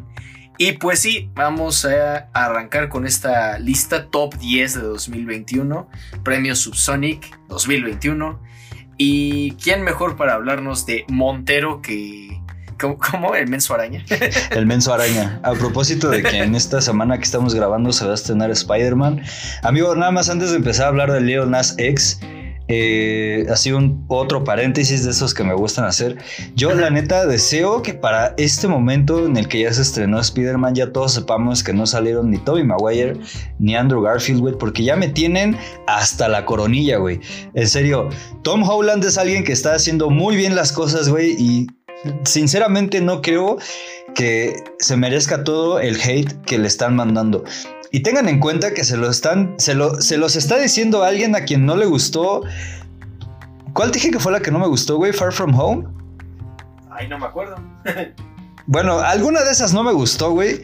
Y ya después la volví a ver y sí me gustó, güey. Pero tengan en cuenta que si un mamón como yo les está diciendo que no tienen tanto hate a Tom Holland es porque neta se están pasando de lanza. Y repito, ojalá que no hayan salido y que se sientan muy tontos por haberle pateado la cara a alguien para quitarle su boleto. Fin. Ok, ok, sí. Eso pasó, amigo. No, sí, lo sé, sí lo vi. este. A ver, solo si recuerdas eh, quién era, ¿era Misterio o era este, el buitre? ¿Cuál de los dos? Ah, no, pues es que creo que ninguna de las dos me gustó la primera vez que las vi. La Ah, de ya. Homecoming me gustó, sí me gustó mucho, pero ya la segunda vez que la vi en, en mi casa, güey. Yo creo que también tiene que ver con estar en el cine y tener un pendejo que está gritando, ¡Ay, mira, el ese de Marvel ya salió! A cada rato, güey. Entonces, eso, yo creo que también la de pinche Far From Home, no, la de No Way Home la voy a terminar viendo en Blu-ray o algo así para no estarlos aguantando en el cine. Pero bueno, pasando a, a cosas más coloridas, pues sí, nuestro primer disco en esta lista es Montero. Este salió el 17 de septiembre de este año. Se grabó entre 2018 y 2021. Eh, aquí Wikipedia nos dice que es pop rap. Yo, a falta de un mejor término, diría que, pues sí, porque, bueno, ahorita entramos un poquito más en en detalle con ello, pero sí, lo vamos a dejar en pop rap. Tiene varios productores como Take a Daydream, Omer Fedi, Kanye West, eso no lo sabía, eh, Ryan Tether, entre otros. Es un disco que nada más tiene 15 canciones, dura 41 minutos y 17 segundos y yo eso se lo agradezco a Leo Nas X como no tienes idea, amigo. Creo también que es su primer álbum de estudio y la neta creo que si no me estoy equivocando es un buen debut, ¿sabes? Este disco habla de muchas cosas, güey. Musicalmente a mí se me hace que está muy chingón. Te digo, sí acepto esto de pop, rap, porque siento que tiene más ritmos además del trap al que ya se nos tiene acostumbrados hoy en día. Como que tiene unas cositas ahí de baladas, tiene otras cositas que tienen a parecerse un poquito a lo que sacó Olivia Rodrigo en su disco. Me gusta también que es uno de los primeros discos que yo he escuchado que no tiene tan tapujos en decir soy gay. Porque en varias canciones Lil Nas lo dice y es como de, güey, o sea, está bien, no es algo que se trate así como que escondidas y es como de, pues va, está chido, va con el espíritu de, de la época. También habla mucho del amor, del desmadre, el dinero y todas estas cosas que le afecta a la chaviza loca de hoy en día, ¿sabes? Eh, por ahí leí un comentario en Twitter que me dio mucha risa que dicen, güey, pues es que la primera mitad de este disco es como que todo desmadre, como que todo felicidad, y la segunda mitad es como que una cosa súper triste y es como de, sí, güey, o sea, primero si tiene un mood de a huevo, hay que echar desmadre, quiero amor, quiero esto, quiero aquello. Pero la segunda mitad ya es como de, güey, o sea, como que se apaga totalmente, pero esto no es queja, güey, porque se apaga para ponerte en un mood de, güey, pues es que aparte de que quiero todas estas cosas, también me siento como pues apachurrado, me siento vacío, güey, me siento amarrado. Eh, y creo que eso está como que muy chido porque va con esto que a nosotros nos gusta que pase, que es que la gente hable de sus sentimientos y pues eso está bien. Los invitados, las invitadas, creo que todas, todos, todes están como muy acá on point. Eh, Jack Harlow, siento diferir contigo, amigo. Está bien, me gusta su flow. Ah. Después de que escuché Industry Baby, me fui a escuchar otra rola que tiene con Snoop Dogg y está súper chido. Scoop es mi canción favorita del disco, güey. Me llama mucho la atención porque yo sigo a Lil Nas en TikTok y ahí comentó que esta canción salió de que un día estaba trabajando con su computadora y no sé qué chingados hizo. Apareció el sonidito de error de, error de la Mac y eso le ayudó para armar todo el beat, ¿sabes? Órale. Entonces, no sé, eso se me hace muy chido que de una cosita de nada haya salido toda esa rola que está muy chida, que tiene a Doja Cat. Yo no había escuchado a Doja Cat por mamón, güey, pero la escuché con esta rola y después con otra de Sisa. Y, güey, rifa, güey. Tiene muy buen flow. En serio, esta morra tiene con qué. Elton John se rifa, güey. Está bien. Yo no lo veo fuera de lugar, güey. Yo digo que está apenas ahí. Megan Thee Stallion también tiene un flow muy cabrón, güey. Esta morra se rifa como no tiene idea. No sé, yo creo que sí le anda como que dando un quién vive a Nicki Minaj. Esa es como mi ligera impresión, pero la neta sí es. Está, está cabrona.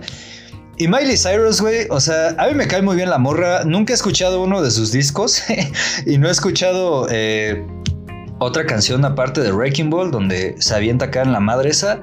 Pero aquí está bien, güey. O sea, me gustó porque tampoco suena fuera de lugar. Y no suena fuera de lugar por toda esta mezcolanza de ritmos que te digo que tiene el disco. Y pues nada, eso es lo que tendría que decir yo de Montero. Está muy chido. La portada también me gustó, güey. Todo el desmadre de marketing que se armó alrededor, la parodia que hizo del Certified Lover Boy de Drake, también estuvo muy chida. Y pues nada, eso es lo que tendría que decir yo. Va, va, va, va, Pues sí, este. Estoy de acuerdo en todo lo que has dicho. Nada más que ahorita me dio risa porque, o sea, cuando lo escuché, ignoré por completo que Elton John estaba en este disco. O sea, me pasó por enfrente. O sea, fue como. Hasta ahorita que lo mencionaste dije, ah, no más, es cierto, es Elton John, qué pedo. Ajá, pero. Y eso me causa curiosidad porque ya van varias veces que Elton John hace como. Como este. Encuentros con el rap y eso es interesante. Pero. pero bueno, eh, aparte de eso, yo creo que Little Nas es.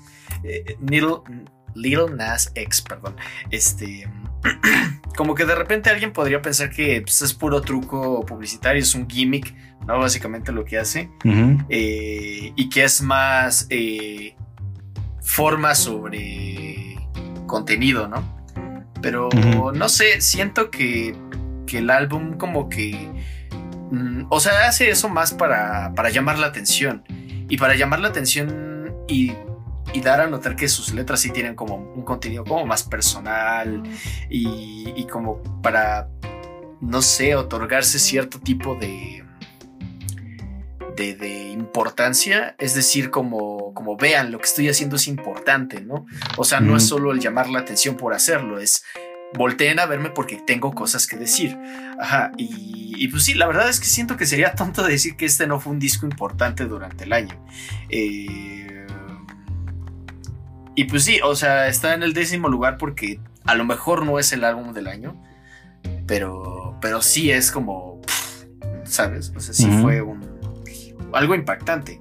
Eh, um, y pues sí, como dices, o sea, sí es pop rap y tiene como un montón de influencias interesantes. O sea, yo veo ahí cosas como de la Rosalía, Ujú. por ejemplo, y también escucho cosas tipo, este, uh, eh, música electrónica como la que hacen en Monster Cat.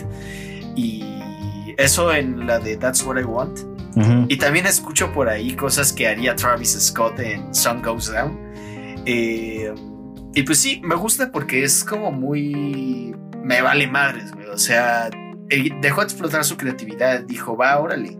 Y me vale madres lo que piensen de mí. Este... y también me gusta esto de que sus invitados brillan lo suficiente para hacer un buen dueto sin llegarlo a opacar. O sea, Scoop con Doja Cat es una joya y Dollar Sign Slime no se diga. Este.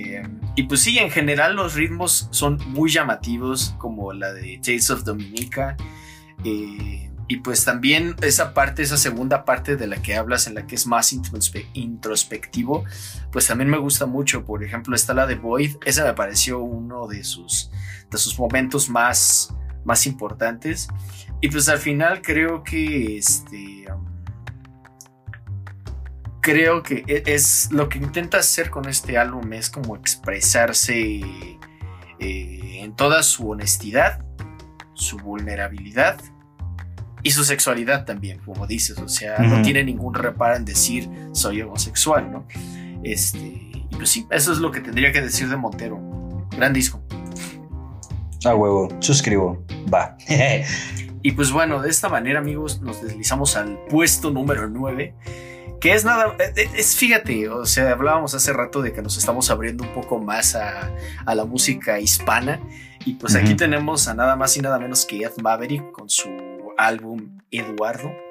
Y Ey. pues este, esta fue una sorpresa para mí, sobre todo porque igual no lo escuché a lo mejor de inmediato, pero ya en cuanto escuché, creo que la primera rola que escuché de este disco fue la de Niño y se volvió una de mis favoritas porque sí es como, es impresionante.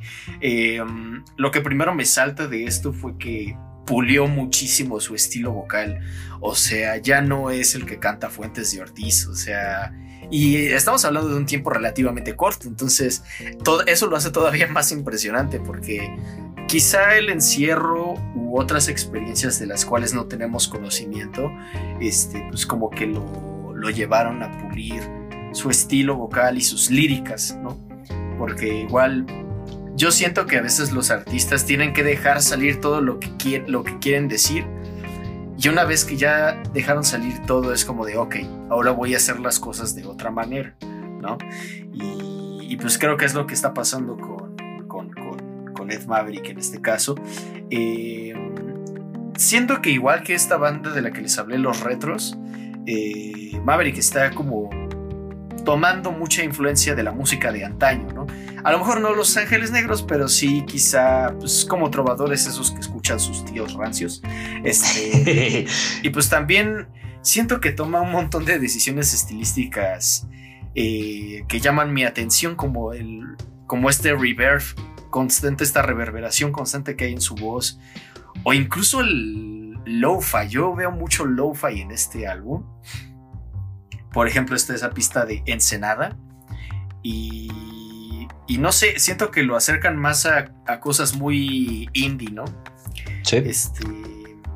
Y, y- y- y también le metió ahí muchas melodías que hacen que su melancolía se escuche más dulce, como estos dos mantras, parte 1 y parte 2. No manches, son una chulada. Y también es por esto mismo de las melodías y de lo dulce que hay canciones como esta de Contenta, que el hecho de que no te esté contando cosas tan felices eh, con esa melodía es como, como que se siente hasta punzante, creo yo. Y, y pues no sé, es, es, es increíble. Y, y al final, pues todos los temas de los que está hablando hacen que, que su, su tristeza sea oro molido, igual que lo que dice Adele, ¿no? Y pues eso es lo que tendría yo que decir de Eduardo. A huevo.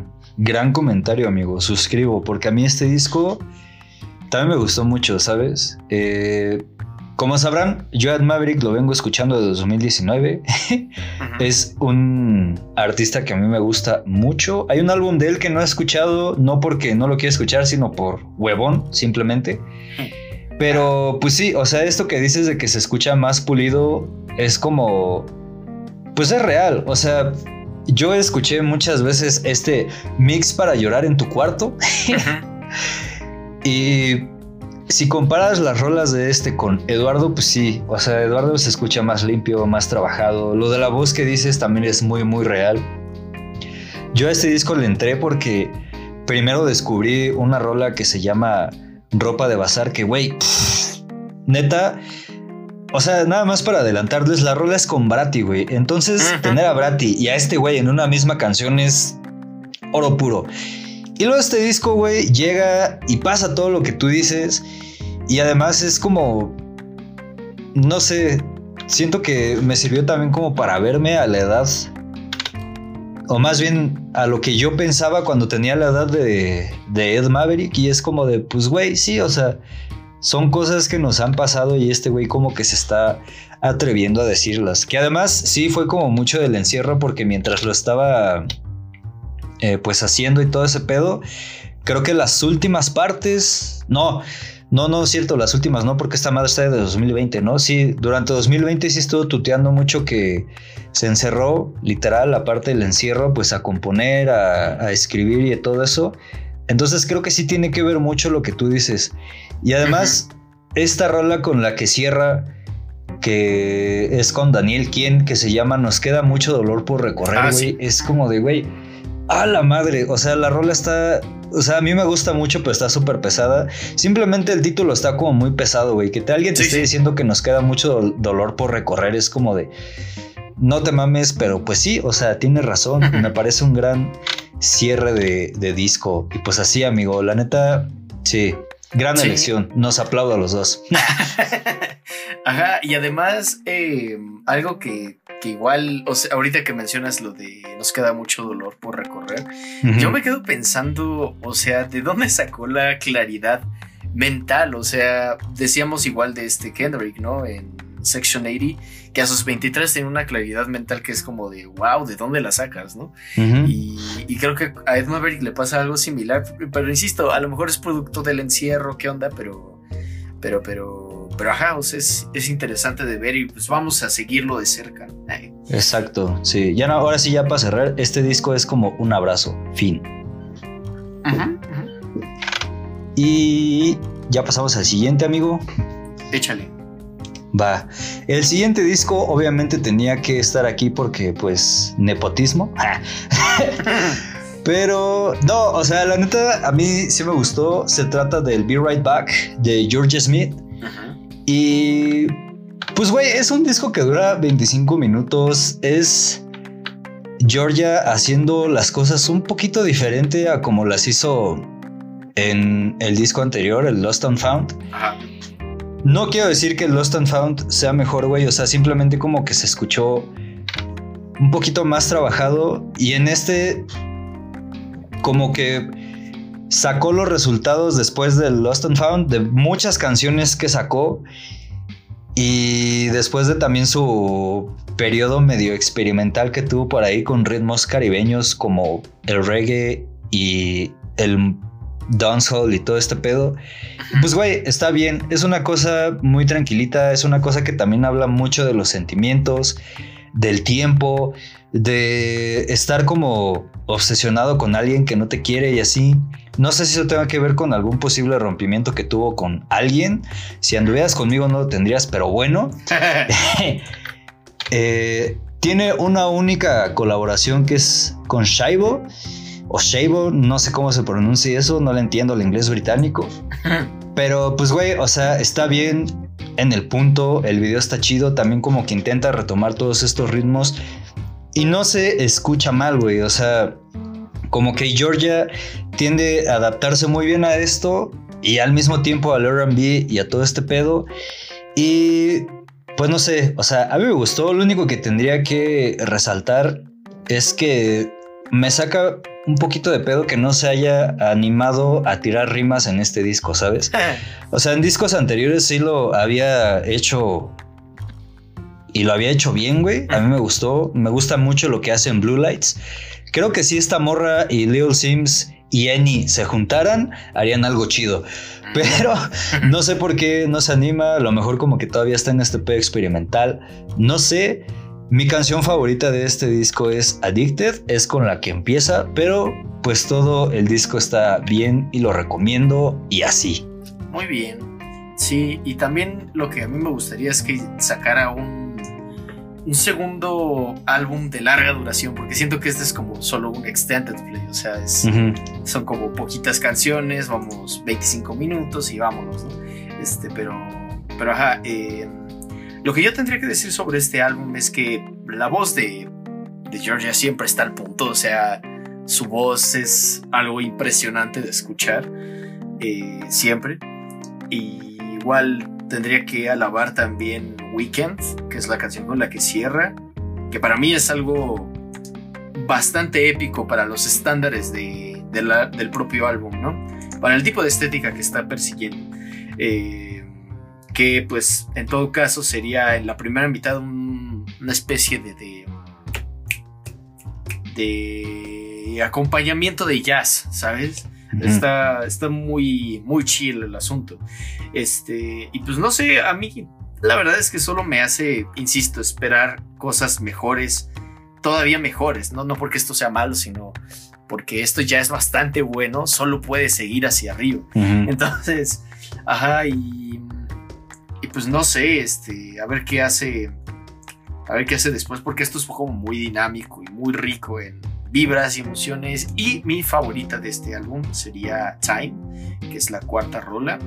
Eh, y pues, pues eso, eso, una, un comentario corto para un disco corto. A huevo, sí, suscribo. Esperemos que lo próximo que haga sea casarse conmigo un pedazo, güey. Ya urge. sí, estoy de acuerdo. Este. y pues nada, o sea, lo siguiente que está en nuestra lista es el número 7 y es nada más y nada menos que Santa Fe Clan con su álbum Santa Cumbia. Santa Cumbia Batman. Y este. y pues nada, o sea, ¿qué, ¿qué les podemos decir sobre Santa Cumbia que no les hayamos dicho ya? O sea, el álbum dura. Es igual, está corto, o sea, 28 minutos, 9 canciones.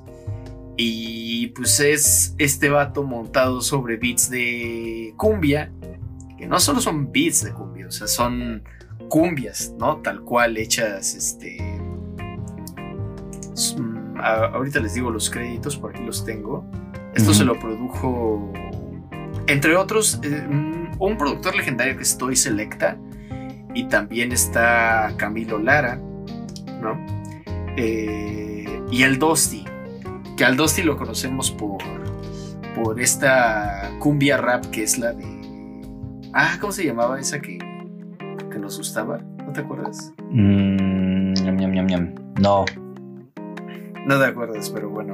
Esa era como una cumbia raba y, y eso fue en 2017 y ahora en 2021 estamos viendo como las los frutos de esa de esos experimentos y pues Santa Fe Clan es el indicado porque no solo tiene un flow espectacular eh, Ah, ya sé que algunos dirían, nah, no es la gran cosa, asesino es mejor, bla, bla, bla. Este, pero. pero, güey, o sea, Santa Fe Clan se puede defender con la mano en la cintura. Entonces. Entonces, pues no sé, si no todavía no lo han escuchado en las múltiples ocasiones que lo recomendamos, vayan a hacerlo. Y también les voy a contar que mis favoritas del álbum son Soledad, Luna y Mar, Esta Noche y Sonidero, que es exactamente lo que ustedes esperan que sea. A huevo. Y pues ya, ese es mi comentario sobre Santa Cumbia. Pues sí, sí, suscribo amigo. Ahorita antes de empezar con mi comentario, saludos a Asesino que acaba de ganar otra batalla de Red Bull Ah, en sí, sí. Eh, sí, Ibai hizo este, transmisión. Lástima que no me invitó, pero bueno. Eh, Eh, sí, o sea, Santa Cumbia, la neta, está como que muy cabrón. Yo sí podría decir que es uno de los mejores discos de cumbia que he escuchado en lo que va de esta década del 2020. ajá. A mí me gustan todas las rolas. Obviamente hay otras que me gustan. Hay unas que me gustan más que otras. Por ejemplo, Luna y Mar es mi favorita de todo el disco. Ajá. Vuelve, está psh, on point. Eh, Guadalupe también me gusta mucho a propósito de que pues ahorita ya empezar el Guadalupe Reyes. Ajá. Está muy chida.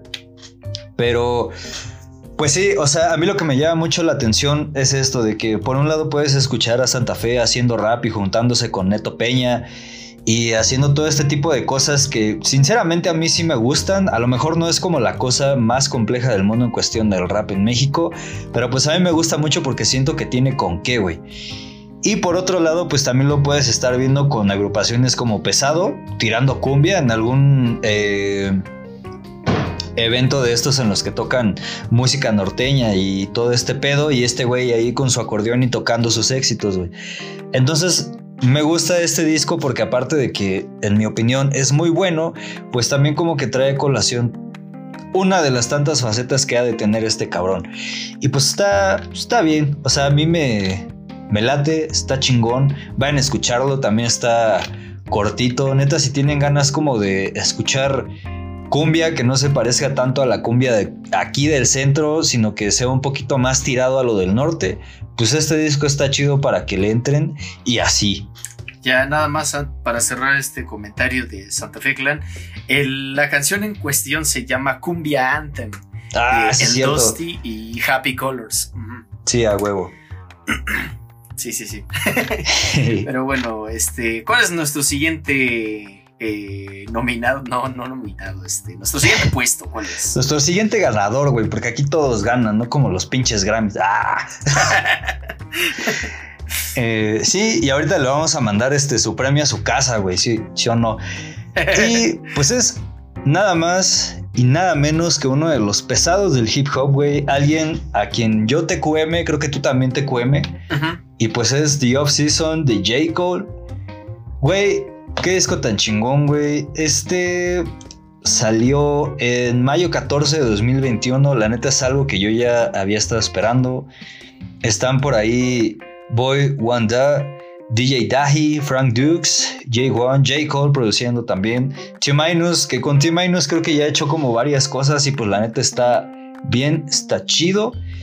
Eh, es un disco que a mí me gustó, amigo. No me gustó tanto como el 2014 Forest Hills Drive, pero pues sí me latió. O sea, tuvo cosas que me gustaron en cuestión de flow, en cuestión de beat, en cuestión de que te digo que no sé cómo es que este güey hace que 21 Savage suene bien, güey, ¿sabes? Entonces, pues sí, está muy chido. Los otros invitados, además de 21 Savage, como Morai, Lil Baby, Bass, Six Lag, todos están bien, güey. El flow de. De J. Cole está chido. Me gustó que lo haya cambiado respecto del disco anterior, que siempre se me olvida su nombre. Ajá. Pero eh, me latió como. O sea, no es queja, me gusta escucharlo en triplets, güey. El disco anterior estuvo como que. Muy chido, ajá. Pero en este me gustó que haya como que regresado a, a retarse de alguna manera y, a- y, y hacer algo un poco más elaborado porque siento que este güey como que tiene mucha, mucha, mucha potencia. Mis canciones favoritas fueron The Climbback, uh, My Life, Y mi mío, Pride is the Devil. La neta está como que muy, muy chido. Eh, algo que también como que me sacó de pedo de este disco es que mm, unos, ¿qué serán? Dos, tres semanas después de que salió, se rumoró mucho que iba a ser el último disco de J. Cole, a lo cual él no ha dicho nada. Y se rumoraba mucho eso porque se fue a jugar este básquetbol un rato a algún país de África, no recuerdo cuál. Pero pues al final este güey dijo como que lo había hecho porque es algo que ya tenía ganas de hacer y como la NBA no le dieron chance, pues se fue a jugar allá. Yo la neta espero que no sea el último, espero que saque otro porque pues como dijiste hace rato de Georgia, creo que esto puede ir a mejor. Y te digo, no es que este disco sea malo, la neta está muy chingón, pero siento que puede dar otro, pues sí, otro hit muy, muy, muy chido de hip hop y así. Ok, ok, sí, estoy de acuerdo. Ajá, y además siento que el álbum en sí generó un montón de hype. Y pues sí, como que hay muchos escépticos al momento todavía, preguntándose, ¿de verdad vale la pena el hype? Y créeme que sí vale la pena. Lo que pasa es que es que siento, al menos desde mi perspectiva, eh, lo escuché, me gustó, lo escuché otras dos veces, me seguía gustando y después lo dejé porque creo que había mucho hype alrededor. Y ya una vez que se calma el hype y lo vuelves a ver, es como de, esto es un trabajo bastante sólido. Creo, que, creo yo que es incluso mejor que el, que el KOD, que es el anterior. Este, um, a lo mejor no es el mejor disco de, de J. Cole porque como dices también está el el Forest Hill Drive. Pero, pero definitivamente es un gran álbum, es, es un muy buen este, lanzamiento y pues tiene ahí cosas súper valiosas. O sea, Applying Pressure es eh, Cole este, rimando, pero en seco, así aplica presión. O sea, es como decir, este, no, no creen al nivel en el que estoy, pero ahorita van a ver si no creen que estoy al nivel que digo estar, ¿no? Luego está Pride is the Devil, que, que es, pues la nominaron, ¿no? Mejor canción de rap melódico. Y pues con justa razón, la verdad es que hace maravillas en esa rola. Let Go My Hand, pues es este, esta reflexión sobre, sobre ese tiempo en el que admiraba a ciertos raperos y después dejó de admirarlos porque pues, se dio cuenta de que eran una mierda, por Daddy. Y también está obviamente Interlude, que fue uno de sus teasers para el álbum. Decline Back, que lo escuchamos desde el año pasado. y, pues no sé, o sea, el disco cierra bastante bien con Hunger on Hillside. Y al final lo único que tengo que decir que es una pieza a nivel técnico, es una pieza bastante fuerte en su discografía. Y a lo mejor, como les digo, no vas a escuchar esto todos los días, pero lo puedes respetar por ser un trabajo sólido. Sí. A huevo. Suscribo. Y pues con esto, con esto, nos vamos a, ir a una pausa para este, escuchar una canción. Este. Es más, es más, vamos a hacer un ejercicio. No les voy a decir qué canción es. Eh, nada más escúchenla y ustedes ya van a saber cuál es el siguiente disco del que vamos a hablar. a huevo. Que igual no es una sorpresa, pero pues intenten sorprenderse, por favor. Ajá, o sea, cuando diga, cuando lo escucho van a decir, ¡Oh! ¡Qué sorpresa! Nadie lo vio venir en Subsonic. vaya, vaya. Este. bueno, X, vamos a escuchar la canción y ahorita regresamos. A huevo.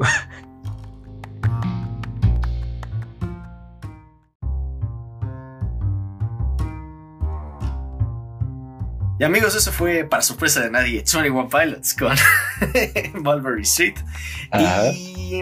Y, pues nada, este, vamos a empezar a hablar otra vez de los pilotos. O sea, le dedicamos un episodio a este disco. Eh, y aún así quedó en quinto lugar. Imagínense cómo están los otros, los otros cuatro. Este, um, pues sí, o sea, ¿qué les digo de este álbum que no les haya dicho ya? O sea, la crítica pues estuvo como, como bastante ambivalente al respecto, o sea, porque muchos decían, no, esto es basura, ¿dónde está el Trench 2? ¿no? y otros decían, este, no, pues esto está bien, ¿no? O, o hay un comentario que hizo este Mike Desner, lo hizo sobre el disco de Lord, el nuevo disco de Lord. Eh, pero creo que igual puede aplicar a lo de Johnny One Pilots. Dice, o sea, ¿entiendes cuál es la estética hacia la cual estaban apuntando? Pero no entiendes por qué lo hicieron. Ajá.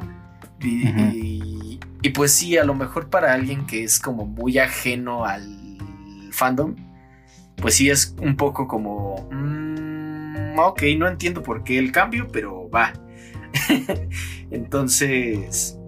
Entonces, pues sí, o sea, te encuentras ya una vez, una vez pasado ese filtro, te encuentras con joyas bastante agradables, como Good Day. O sea, Good Day es una preciosidad de producción, igual que, es, que Shy Away, Mulberry Street, Redecorate es una.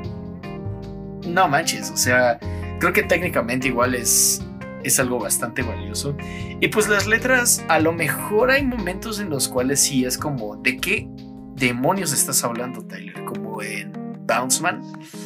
Pero pero ya una vez que entiendes todo lo que está haciendo dentro del lore, es como, güey, ¿qué pedo con, con Skilled and Icy? O sea, si es una pieza súper compleja que, que, si te pierdes algún detallito, no, no, es, no es fácil adentrarte. Y creo que ese es el principal defecto de este álbum, que, que no es tan accesible para, para la gente que es externa, pues para los forasteros, pero, pero, pero al final del día puedes, puedes mm, reconocerle que tiene una buena producción y que, y que en, en, vivo suena, suena brutal. O sea, no los he visto en vivo desde luego, pero las versiones en vivo que han sacado suenan impresionantes, ¿no?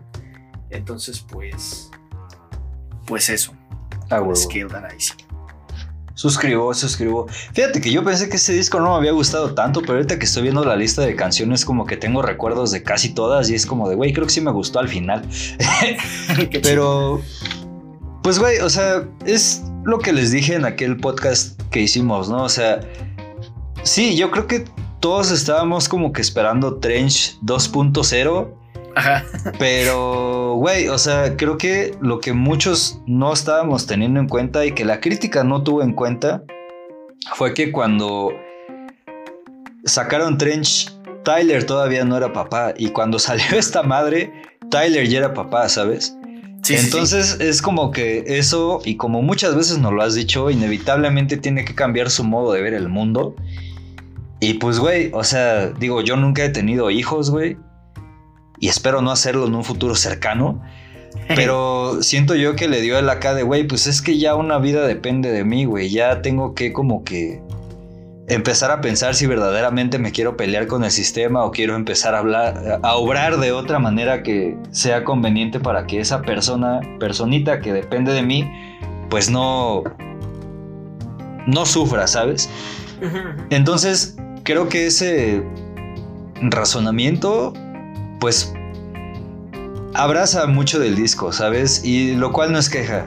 Y también, o sea, otra cosa es que, pues muchas veces el fandom de top, o sea, nosotros no, pero si hay una porción del fandom, del fandom, del fandom, perdón, ves, ni lo sé decir, de top, que es demasiado exigente, güey. Son casi como los cabrones de Resident Evil. Entonces, eh, no sé, siento que estaban, tenían muchas expectativas respecto de este disco. Y Tyler pues fue como, pues güey, o sea, yo sé que tiene muchas expectativas, pero yo quiero hacer esto. O sea, desde Blurryface les estoy diciendo que voy a hacer las cosas como yo quiera, metiéndoselos en el pop. Y yo creo que no lo entendieron, no sé, y al final terminó haciendo eso y fue como de, pues chale para ellos, porque... Pues si te pones como que a analizarlo con calma, güey, y pensando en todos estos pedos y viendo más o menos qué pex, pues es como de, güey, o sea, como que tiene todo el sentido del mundo que sea así. Y la verdad es como que, sí, o sea, difiere mucho de lo que vimos en Trench y a lo mejor no nos hypeó igual que el Trench, pero pues a nosotros sí nos gustó, güey, por eso está en esta lista y así. Sí, sí, sí. Ah, es como de o sea, Tyler así de, no me digan que no lo vieron venir y ya pues piensas en las otras canciones. Es como de, chale, sí, cierto. pues sí. Sí. Pero bueno, cuéntanos qué mora en el puesto número 4. En el puesto número 4, amigo, pues ya les hemos venido hablando de todo el año de esta nueva tendencia de música que se llama música para chavitos.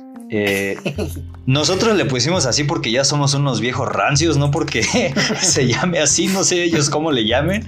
Pero pues sí, en el cuarto lugar está el Sour, ¿sí se pronuncia así? Sour, ajá. Eh, Sour de Olivia Rodrigo. Que, güey, yo no había escuchado hasta esta semana, pero qué buen disco, güey. Esta morra está rifadísima, güey. A mí me gustó mucho, güey. Yo, desde que terminé de escucharlo, te dije que yo le, le daba el 10 de 10, güey. Porque musicalmente creo que está bien trabajado, güey. Tiene una buena producción. No tiene nada que pedirle a otros discos, güey. O sea, todo está en su tiempo, todo está donde debe estar, güey. El sonido está muy limpio y eso me gusta, güey. Líricamente, creo que muchas personas podrían decir que esto es un tanto soso, infantil, porque Olivia Rodrigo es una persona que tiene 17 años, güey, y últimamente existe una tendencia de, de cierta sección de la población que es de nuestra edad y hacia arriba de tratar a estas personas de 17 años como si fueran pendejos, güey, como si no tuvieran nada interesante que decir y como si nosotros no fuéramos pendejos y todo lo que dijéramos está bien cuando la realidad es que no. Ajá. Pero, pues la otra realidad es que esto no es nada que alguno de nosotros no haya dicho, ¿sabes? No es nada que no se diga en Twitter cuando la gente está enojada con su ex, cuando la gente está triste porque corta con alguien, cuando la gente está triste porque no se arma con alguien, güey. Yo siento que este disco expresa muchas cosas que nosotros hemos pensado y hemos querido decir, pero que no nos hemos atrevido. Y siento que el hecho de que Olivia lo haga, pues como que le escala, ¿sabes? Yo por mi parte me identifiqué mucho, güey. A pesar de la brecha generacional, creo que tiene muchas cosas que, pues sí, a mí la neta me hubieran gustado decir en algún momento de este año y el pasado. Está justo en ese mood. Creo que, aparte de mi mood, tiene otros moods otros moods que otras personas podrían agarrar. Y la neta es un disco que está chido, güey. Me gustaron todas las canciones así de ley, güey. Todas las jodidas canciones me gustan, güey. Pero pues mi favorita sí, indiscutible, sí fue Driver's License, ¿sabes? O sea, adelante está como que chido, está bien el ritmo. Siento yo que es un poco o un mucho emotiva más bien. Pero pues nada, adelante está chido, mis felicitaciones. Si en algún eh. momento esta morra llega a escuchar esto, eh, y ya saben, no le digan nada porque es mi prima y me enojo. a huevo. Pues sí, eh, sí, lo que dices de la brecha generacional es real, o sea, porque eh, siento que es ahí donde te das cuenta de que ella sí está escribiendo con toda el alma así aventada, así vomitada, ¿sabes? En las hojas de papel. Porque, porque os está hablando de sentimientos que son muy universales. Entonces, ajá, me acuerdo de, de, un diálogo de una película de Pedro Infante. este, porque dice que una morra estaba enamorado de su amigo pero la morra tiene 15 años y dice, pero si solo una niña y le, y le dice, dice, ah, pero las niñas también se enamoran. Y es como, ajá, pues sí, o sea, podrás tener 15, 17 años y aún así vas a sentir el amor, o sea, no vas a saber qué es, no vas a saber cómo expresarlo, pero lo sientes. Y afortunadamente Olivia sí sabe cómo expresarlo. Y es más, me acuerdo que la primera vez que les hablé de, de ella y de este álbum, pues de repente sí dije, güey, pues es que a veces sí suena un poco dramática y se me hace demasiado para su edad. Pero pues al final es como de, güey, pues así es como procesas las emociones a esa edad, ¿no? Este. Ajá, a veces como que todo se te hace demasiado grande y ya lo ves de en perspectiva en unos años y dices, güey, no era para tanto, pero pues. Pero pues no, la verdad es que me identifiqué también con algunas canciones, este, sobre todo por experiencias eh, del pasado, ¿no? eh, y pues, pues, pues, pues por ahí leí una reseña que decía algo como que, como que es casi una obra maestra, en, a partes iguales confiada, cool y muy real. Dice, no es un artista de un solo éxito. Eh, pero es a una a quien sí vamos a seguir viendo en los años por venir. Y eso es totalmente cierto. O sea, igual que lo dijo alguien más, este es el Riot de nuestra generación. Este, no de nuestra generación, de la nueva generación, ¿no? Nuestro pues sería Riot. Este, no lo digo por el plagio, solo que hay muchos, porque ni siquiera creo que haya habido plagio, simplemente fue una, un préstamo ahí de escalas que hizo y pues ya todo el mundo dijo, ay, es plagio, pero no, no lo es. Eh, hay muchos aspectos que comparten, o sea, tienen una energía muy similar al álbum, ambos álbumes, es difícil decir eso. Eh, y pues sí, también hay que reconocer que si bien casi todo salió de la pluma de de Olivia, también recibió ayuda de grandes personas, o sea, no solo de Jack Antonoff, sino la misma Taylor Swift ayudó en algunas de las letras y la misma Annie Clark, alias Saint Vincent, escribió, co-escribió la letra de um, Deja Vu, creo. Entonces, pues ahí tienen, ¿no? Y pues sí, igual a mí me gustó todo el álbum, tengo otras que me gustan más que... Tengo unas que me gustan más que otras, pero sí, todo el álbum es, es imperdible. A huevo, suscribo. Y ya nada más así para cerrar este comentario, amigo, si Hayley Williams no dijo que hubo plagio, no hubo plagio, güey. Entonces, no sé para qué le hacen al güey. Pero bueno, ya, al que sigue. Va, este, este me toca iniciar, ¿verdad? Sí, cierto. Eh, sí. Pues nada más y nada menos otra entrada en español. ¿Qué está pasando en Subsonic? Pues, pues, pues vean nada más que viene nada más y nada menos que Zetangana con El Madrileño.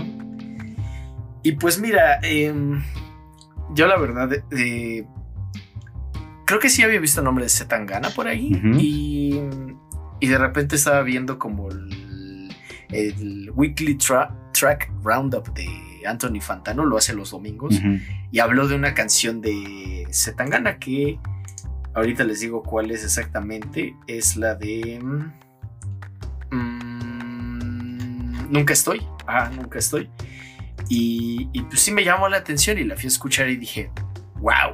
O sea, la producción sí me asombró bastante, luego te lo recomendé. Y pues ya habiéndolo escuchado completo varias veces, sí dije, güey, ¿qué pedo? ¿Qué, ¿Qué, qué, está pasando aquí? O sea, supongo que alguien podría decir que esto es una fórmula nada más, que es pues algo que no es extraño en, en, los las listas de popularidad en español, que son una mezcla de reggaetón y pop y rap y R&B, ¿no? Este, que es lo que está de moda, pero pero creo que el hecho de haber usado esa mezcla y aparte echarle cosas muy de la cultura latinoamericana como son cubano, cumbia, canción norteña y aparte agregarle de su propia cosecha y de su, de su propio barrio canción española. Es como, güey, ¿de qué, estás haciendo? Esa es una mezcla insana, ¿no? Es este, una mezcla, este, no sé, a mí sí me impresiona mucho los resultados, ¿no?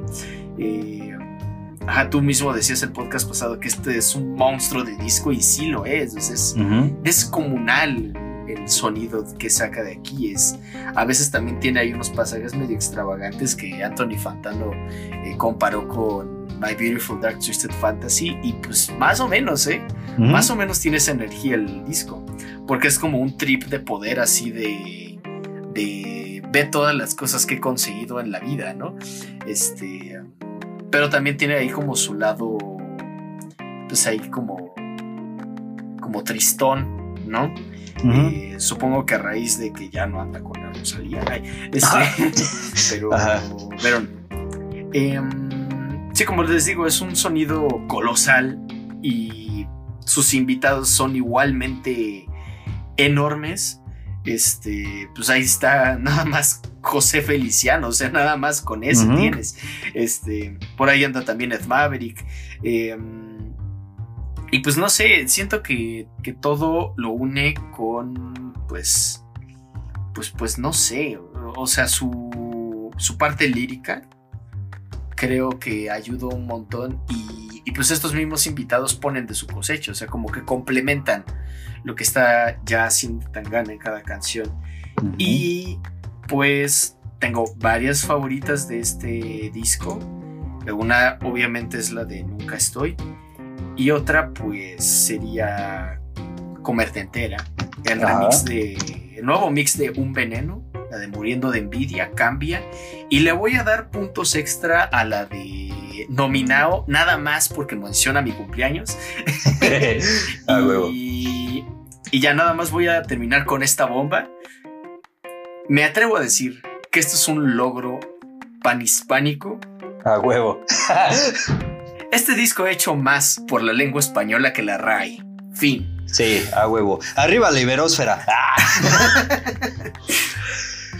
pues sí, amigo. Fíjate. ¿Qué podría decir yo que no hayas dicho tú, sabes? A mí este disco me gusta porque no sé si lo habré dicho aquí, no sé si lo habré dicho en 3G, no sé si lo habré dicho en algún lugar. Pero yo de 2014 para acá ando como que muy eh, clavado en las cosas de España, ¿sabes? Eh, me gusta mucho ver series de allá, me gusta ver mucho eh, youtubers de allá. Y desde que empecé a escuchar a W y a Casey O en específico, como que me empezó a gustar mucho su español, ¿sabes? Se me hace un, lenguaje muy bonito y muy, pues muy agresivo también, porque me gustan las groserías que tienen. Y este disco siento que va, va de todo eso. ¿Sabes? A mí me gustó todo, güey. Yo solo lo he escuchado una vez, güey, pero con esa única vez que lo escuché, me bastó, güey. O sea, es algo que se te pega en la cabeza muy cabrón. Eh, me llama mucho la atención que tenga todos estos invitados porque siento que es lo que al mismo tiempo provoca que sea tan variado las cosas que hacen y, güey, o sea, me late. Colabora con Andrés Calamaro, güey. Ah, también. No sé si sepas, no sé si sepan, pero Andrés Calamaro es alguien que está mucho en la boca de los raperos españoles, güey. Y que este güey lo tenga aquí en su disco es como la coronación. No exactamente del rap, no exactamente del reggaetón, porque este disco es un todo, pero es una, una coronación. Eh, Zetangana es alguien que ya tiene tiempo dando de qué hablar por aquí. Es alguien de quien KCO ha hablado bien, ¿sabes? Entonces, no sé, para que KCO te reconozca así como alguien chingón, güey, para hablarlo en nuestros términos mexicanos pues es como que sí debes estar muy cabrón, güey. Sí, sí, sí. Eh, es muy raro porque gracias a este disco y gracias a esta canción que tiene con Karim León y Adriel Favela fue que yo empecé a escuchar corridos tumbados, güey, ¿sabes? Z Tangana tiene la culpa de que yo aprecie algo de mi propia cultura y eso también pues tiene mérito. Para mí tiene mérito, ¿sabes? Sí, claro. Eh, a mí me gustan todas las rolas, güey. No hubo una que dijera yo así como de, güey, me aburre o me disgusta o siento que está fuera de lugar. La neta, todas están chidas para mí. Pero sin duda mi favorita es Comerte entera, güey. Neta, tiene un mood muy cabrón, güey. Muy tranquilo. Es. Es puerco, pero a la vez es como romántico, güey. Me recuerda mucho a este disco que reseñamos aquella vez de Najwa. Me recuerda a ese mood que tiene esa canción de Najwa que no recuerdo, güey. Pero igual, o sea, siento que si este cabrón se juntara con Najwa a hacer algo, harían algo bonito, güey. Y si se juntara con KCO también quedaría muy cabrón, güey. Entonces, no sé, a mí me late, güey. La neta, siento que sí se merece todos los Grammys que, se ganó, güey. Se merece todo lo que le den, güey. Se merece todas las buenas críticas que le hagan. He escuchado también como que muchas... Eh, muchos comentarios de gente que dice que, güey, es que no se merece estar ahí, que es mucho hype al respecto, que no sé qué, que no sé cuándo. Pero es como de, güey, o sea, yo la neta siento que es como que pura envidia o puro odio. Yo creo que esas personas que dicen eso han de ser fans de Raúl Alejandro, güey.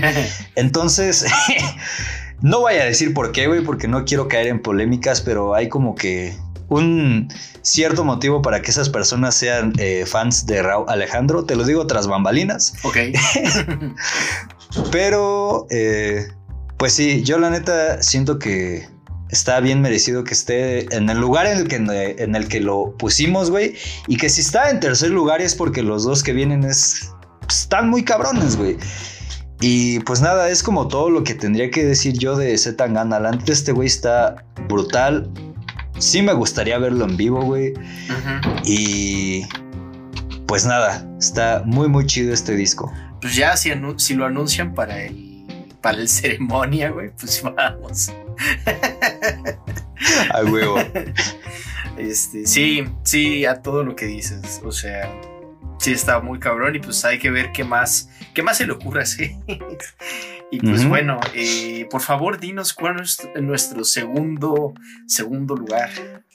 Amigo, nuestro segundo lugar, este creo que sí va a ser un poquito sorpresa para, pues, para todo el mundo, porque, o sea, güey, no es mamada, creo que solo tú, yo y otras, ¿qué serán?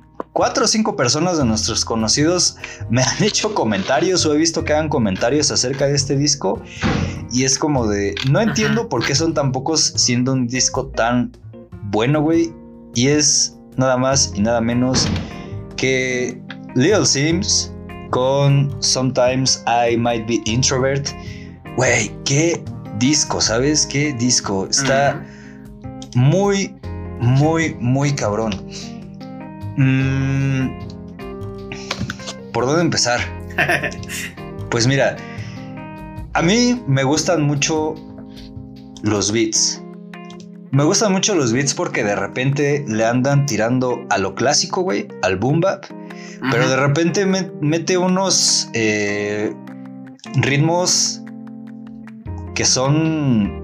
Hay unos que sabes que son sonidos africanos, ¿sabes? Y es obvio porque esta chica tiene ascendencia y están muy chidos y lo sabe adaptar muy bien con los beats. Luego hay otros que me parecen como muy a lo lo-fi, lo cual no es queja, güey. A mí me late. Protect My Energy. Creo que tiene esos sonidos un poco lo-fi. Luego hay otros que se me hacen medio orquestales, como en esta rola que se llama como The Rapper That Came to Tea.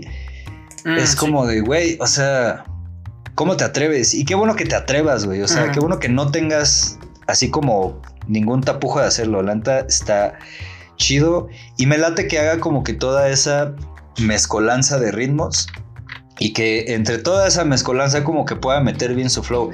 Esta morra, güey, la neta no le pide nada a nadie. Desde la anterior producción que me mostraste fue como de, güey, esta, esta morra tiene con qué. Y en este disco lo explotó todavía más, güey. O sea, la neta, de repente hace unos juegos ahí con las rimas que digo, güey, no mames, si te andas dando un tiro con J. Cole, ¿eh? Y si te aplicas, lo puedes andar sobrepasando, ¿sabes? Entonces, no sé, me gusta mucho eso de su flow. Líricamente también me gustó el disco, güey. Habla de mucho... Habla del racismo, güey. Habla de su herencia. Habla de ser mujer, güey. Digo, de ser mujer como que no puedo comentar nada. Y de racismo, pues más o menos, güey. O sea, digo, el racismo que vivimos aquí en México obviamente no es el mismo que viven en, en Reino Unido, pero pues, no sé, se me hace como que está enojada acerca de ello, como que quiere hablarlo, como que ya está harta, güey. Y lo hace bien, güey. Y me gusta que cómo lo hace, güey, porque siento que esta rapidez y este punch que tiene en el flow como que le hace desatar todo este enojo y esta frustración, güey. Y pues la neta está chido. Y precisamente por todo esto que estoy diciendo de su flow y del racismo y de la temática que lleva, es que yo digo que podría ser algo con Annie y con Georgia Smith, porque todas las rolas en las que aparecen estas morras van de eso, güey. Y la neta está muy, muy chido. La portada del disco, güey, me late, güey. Me gustan mucho los colores que tienen, se me hacen como muy llamativos. Y me gusta también que el disco se llama Sometimes I Might Be Introvert, porque yo también, güey. y, porque siento que a pesar de toda esta explosión y todo este flow que tiene y todo lo que dice, también tiene como este mood de, güey, o sea, sí lo digo, pero pues también como que me cuesta decirlo, güey, porque son cosas que no se dicen tan fácilmente y pues por eso a veces también soy introvertido, introvertida en este caso, porque pues la neta está cabrón hablar de todo esto, pero pues te lo pongo aquí en 19 canciones, güey, que no es queja, güey. o sea, sí son muchas canciones y el disco dura como una hora, cinco minutos, pero pues está, está chido. A mí me gustó. Eh, Point and Kill es como de las rolas que más me gustan. I Love You, I Hate You también están como Mm. muy chida. Eh, Fear No Man, güey, no mames. Es oro esa madre, güey. Sí, sí, sí. Y pues eso es lo que, lo que yo tendría que decir de Lil Sims, güey. Y la neta, la neta, güey, siento que. Digo, igual no se los iban a dar, güey, porque ya sabemos cómo son los Grammys, pero yo siento que sí debió tener más nominaciones a los Grammys. Y así. Tuvo que haber tenido nominaciones a los Grammys y puntos. que no la nominaron Sí. a nada, pero. Pero ah, Oh, yo recordé que tenía una, maldita sea. No, sí, qué mala suerte, pero ya ni modo. Este, no, lo más probable es que la nominen a premios este, británicos, así como, como los, creo que los Brits son a música y igual los Enemy Awards, etcétera, pero, pero ajá.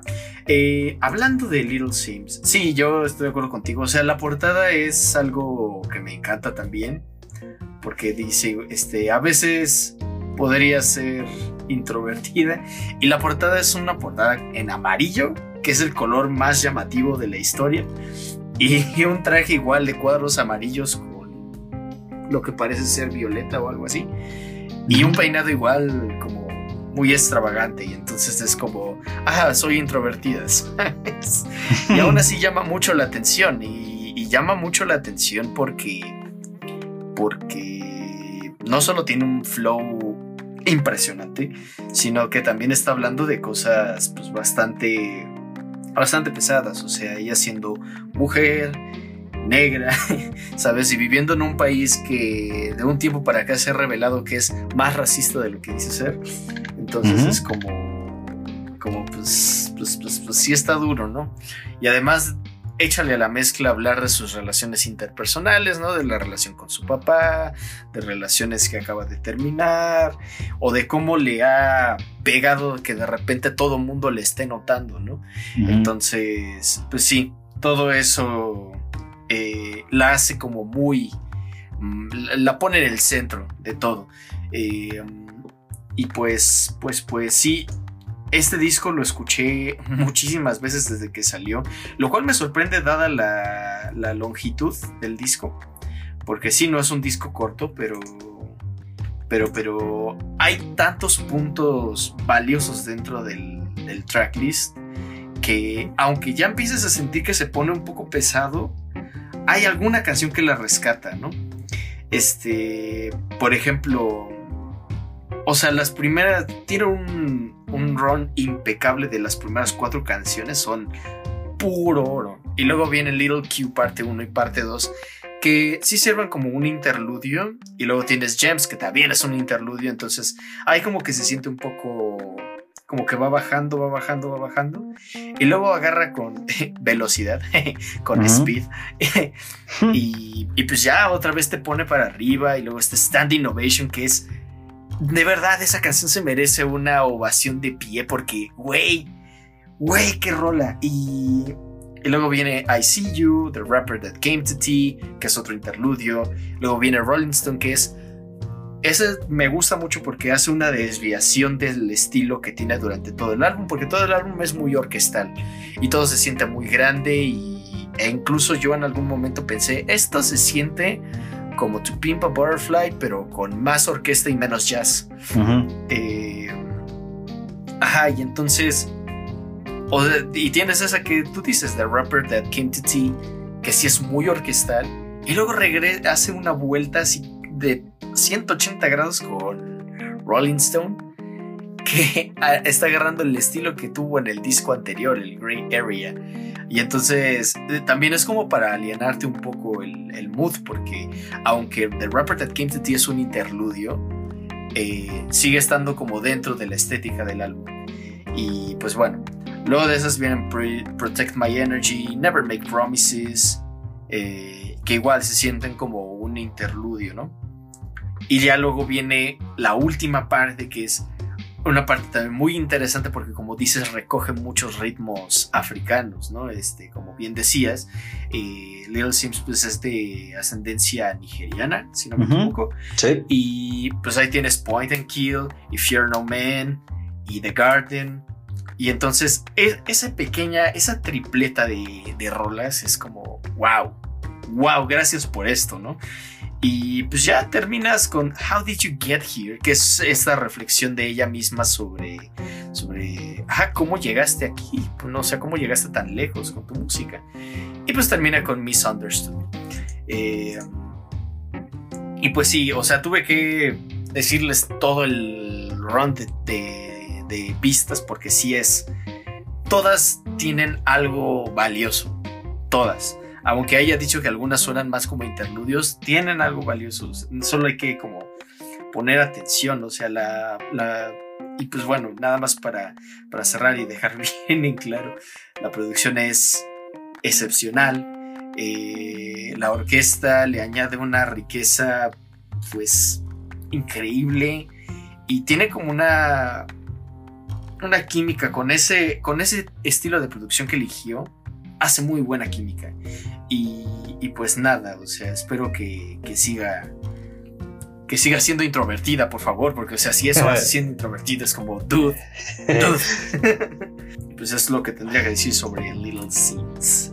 A huevo, suscribo. Denle todos los premios del mundo, por favor. sí, sí, todas las, las alabanzas y todo.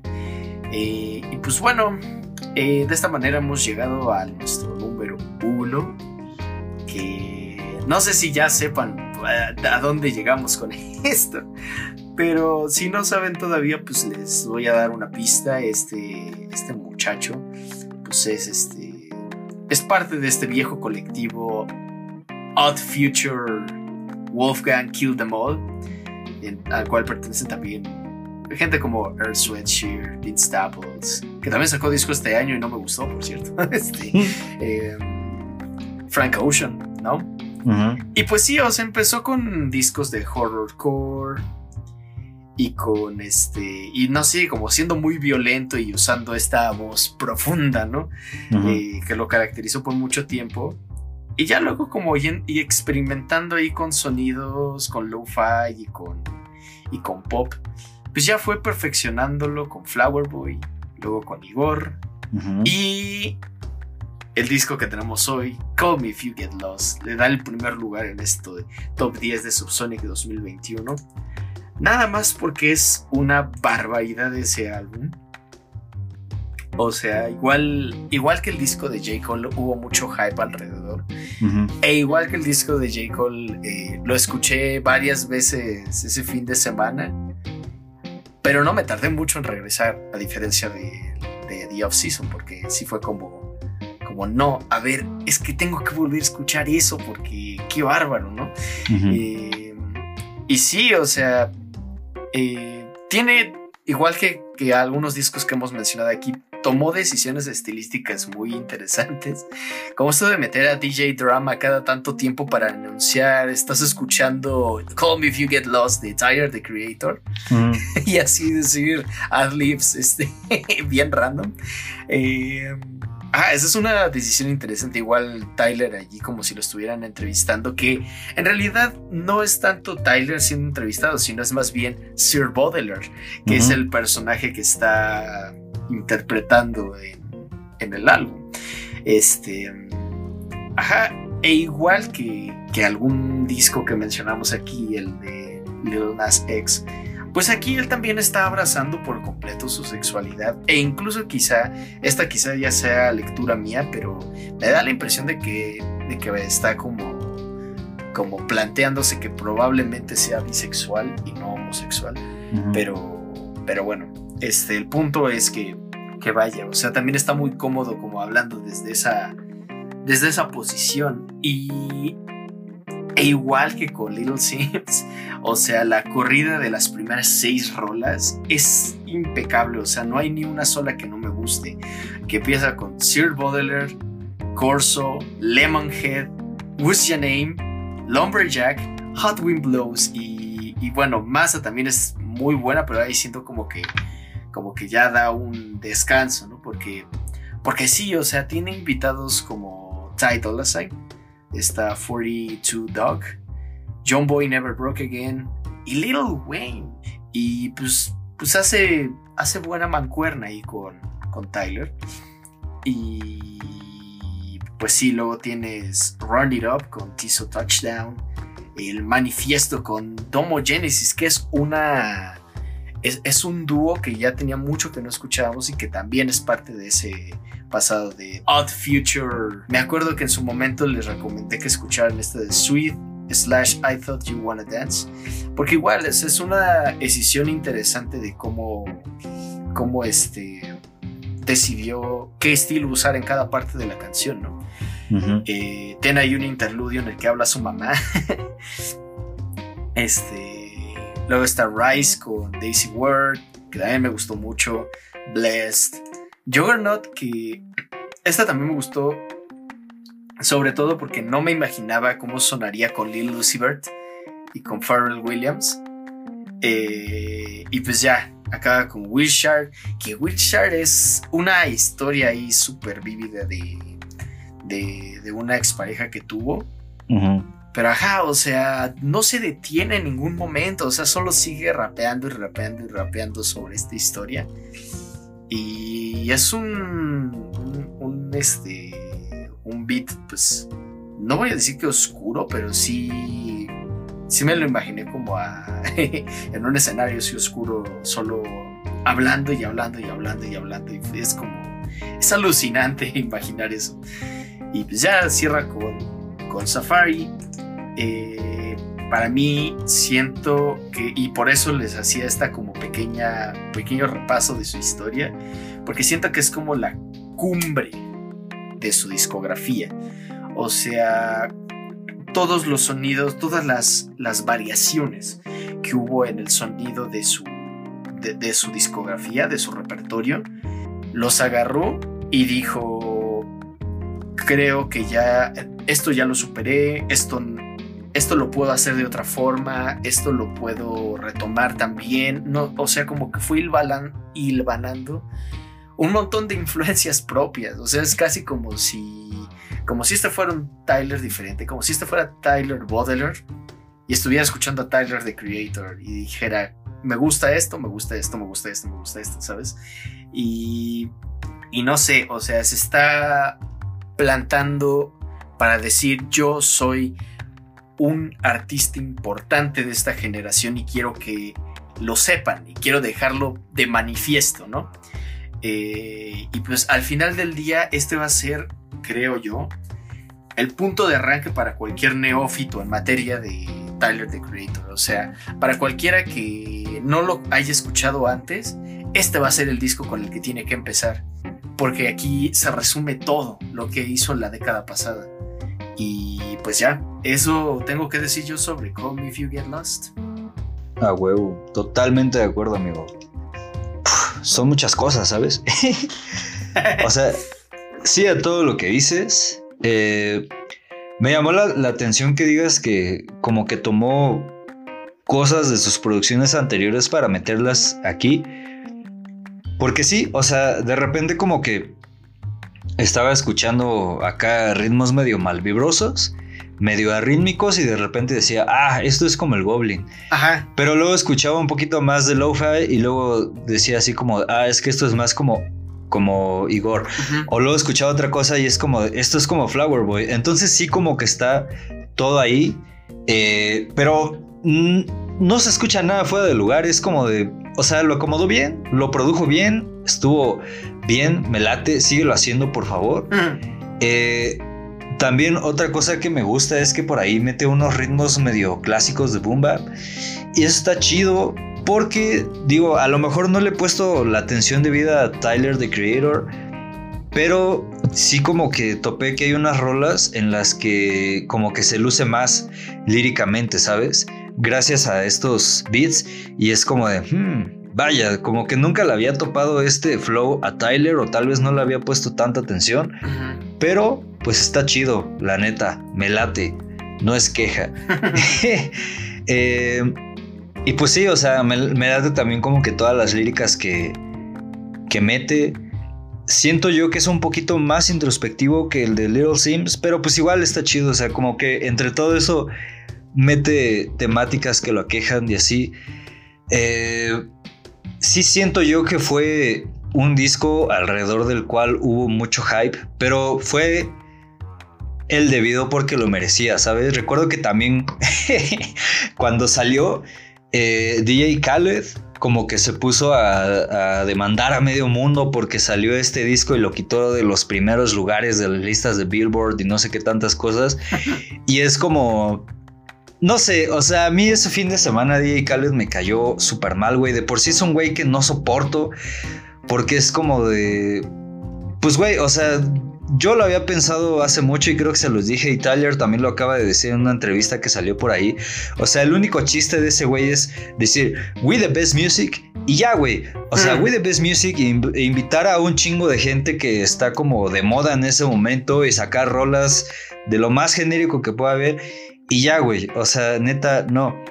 Y si te pones a ver este disco de, de Tyler es como de, pues, güey, es todo lo contrario, es algo que líricamente está bien trabajado, que musicalmente está bien producido. Todos sus invitados suenan bien, güey, ninguno suena como que fuera de lugar y me late que sea un disco que brilla por sí solo, güey, y no por meter a Kanye West, a Chris Brown, a Jay-Z y a Justin Bieber en un mismo pinche lugar como si lo hace DJ Khaled. O sea, este, disco no necesita de todo eso para rifar, güey. Y no estoy diciendo que Jay-Z o J. Cole sean malos, güey, sino que es como de... A mí la neta se me hace como muy chingón, güey, que a pesar de no tener a todos estos güeyes, pues rife. Y también como que se me hizo muy muy chido la actitud de, de Tyler de, güey, pues este güey empezó a demandar a medio mundo, a mí me valió madre, yo me fui a Londres a hacer mi desmadre y anduve bien perdido, güey, y estuvo bien y no me importó, güey. Porque siento que Tyler con esto también sabe de qué de qué está hablando y qué es lo que trae, güey, y qué es lo que tiene que ofrecer y es como de, pues güey, sí, o sea, neta, sí. Sí.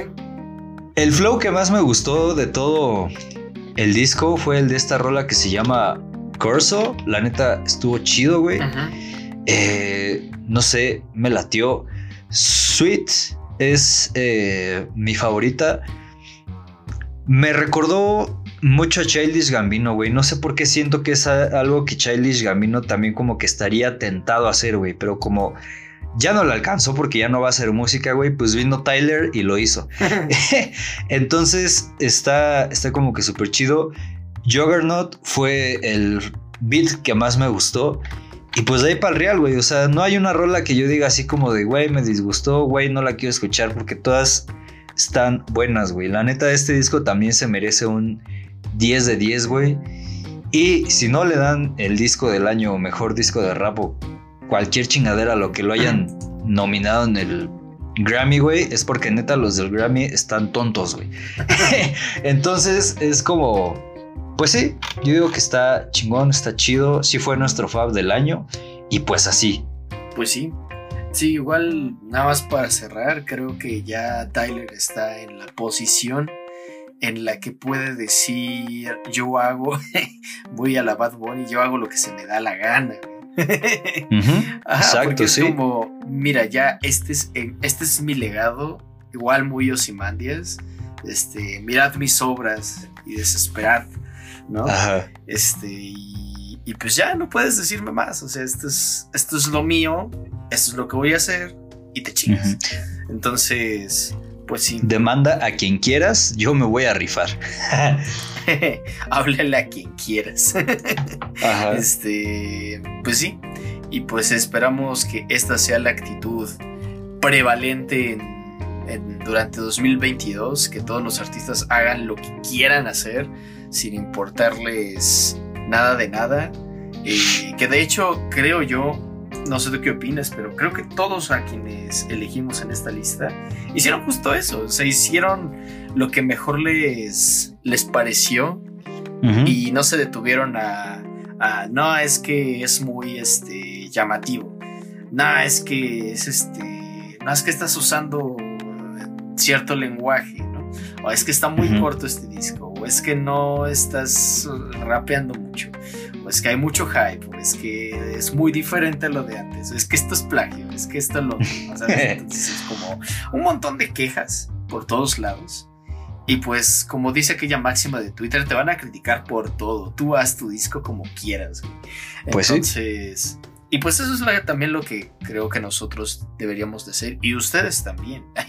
Este, hagan cuanto quieran y como quieran, siempre que no se lastimen ni lastimen a otros. Y pues fuera de eso, pues les deseo una feliz Navidad y un próspero 2022. Por dos. Eh, fue un gusto grabar este podcast contigo, amigo. Una, otro año más. Este, y pues esperamos que sea eh, otro de muchos. Sí, sí, exacto. Pues sí, eh, yo también les deseo, te deseo feliz Navidad, próspero año nuevo. espero que, que sí, hagamos lo que Tyler que, y lo que Bad Bunny, aunque no nos guste, que hagamos lo que se nos dé la gana. Eh, sí, también yo siento que estos elegidos hicieron justo eso. También otra cosa que espero para 2022 es que pues, güey, se acaben estos discursos de no mames, es que pinche música pendeja. le están faltando el respeto a la tradición. que las buenas costumbres, que no. Porque, güey, o sea, digo, igual a estos artistas como que no les importa lo que digan de ellos, pero pues de repente sí es como de. Eh. Hmm. Y.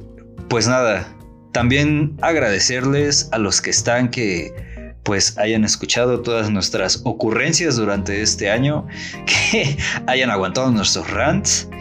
Eh, a los podcast hermanos también, gracias por la promoción que nos hacen en sus diversas plataformas y así. Pues nada, amigo, gracias por estar aquí y, todo y así. gracias a ti también. Y pues gracias a ustedes de nuevo.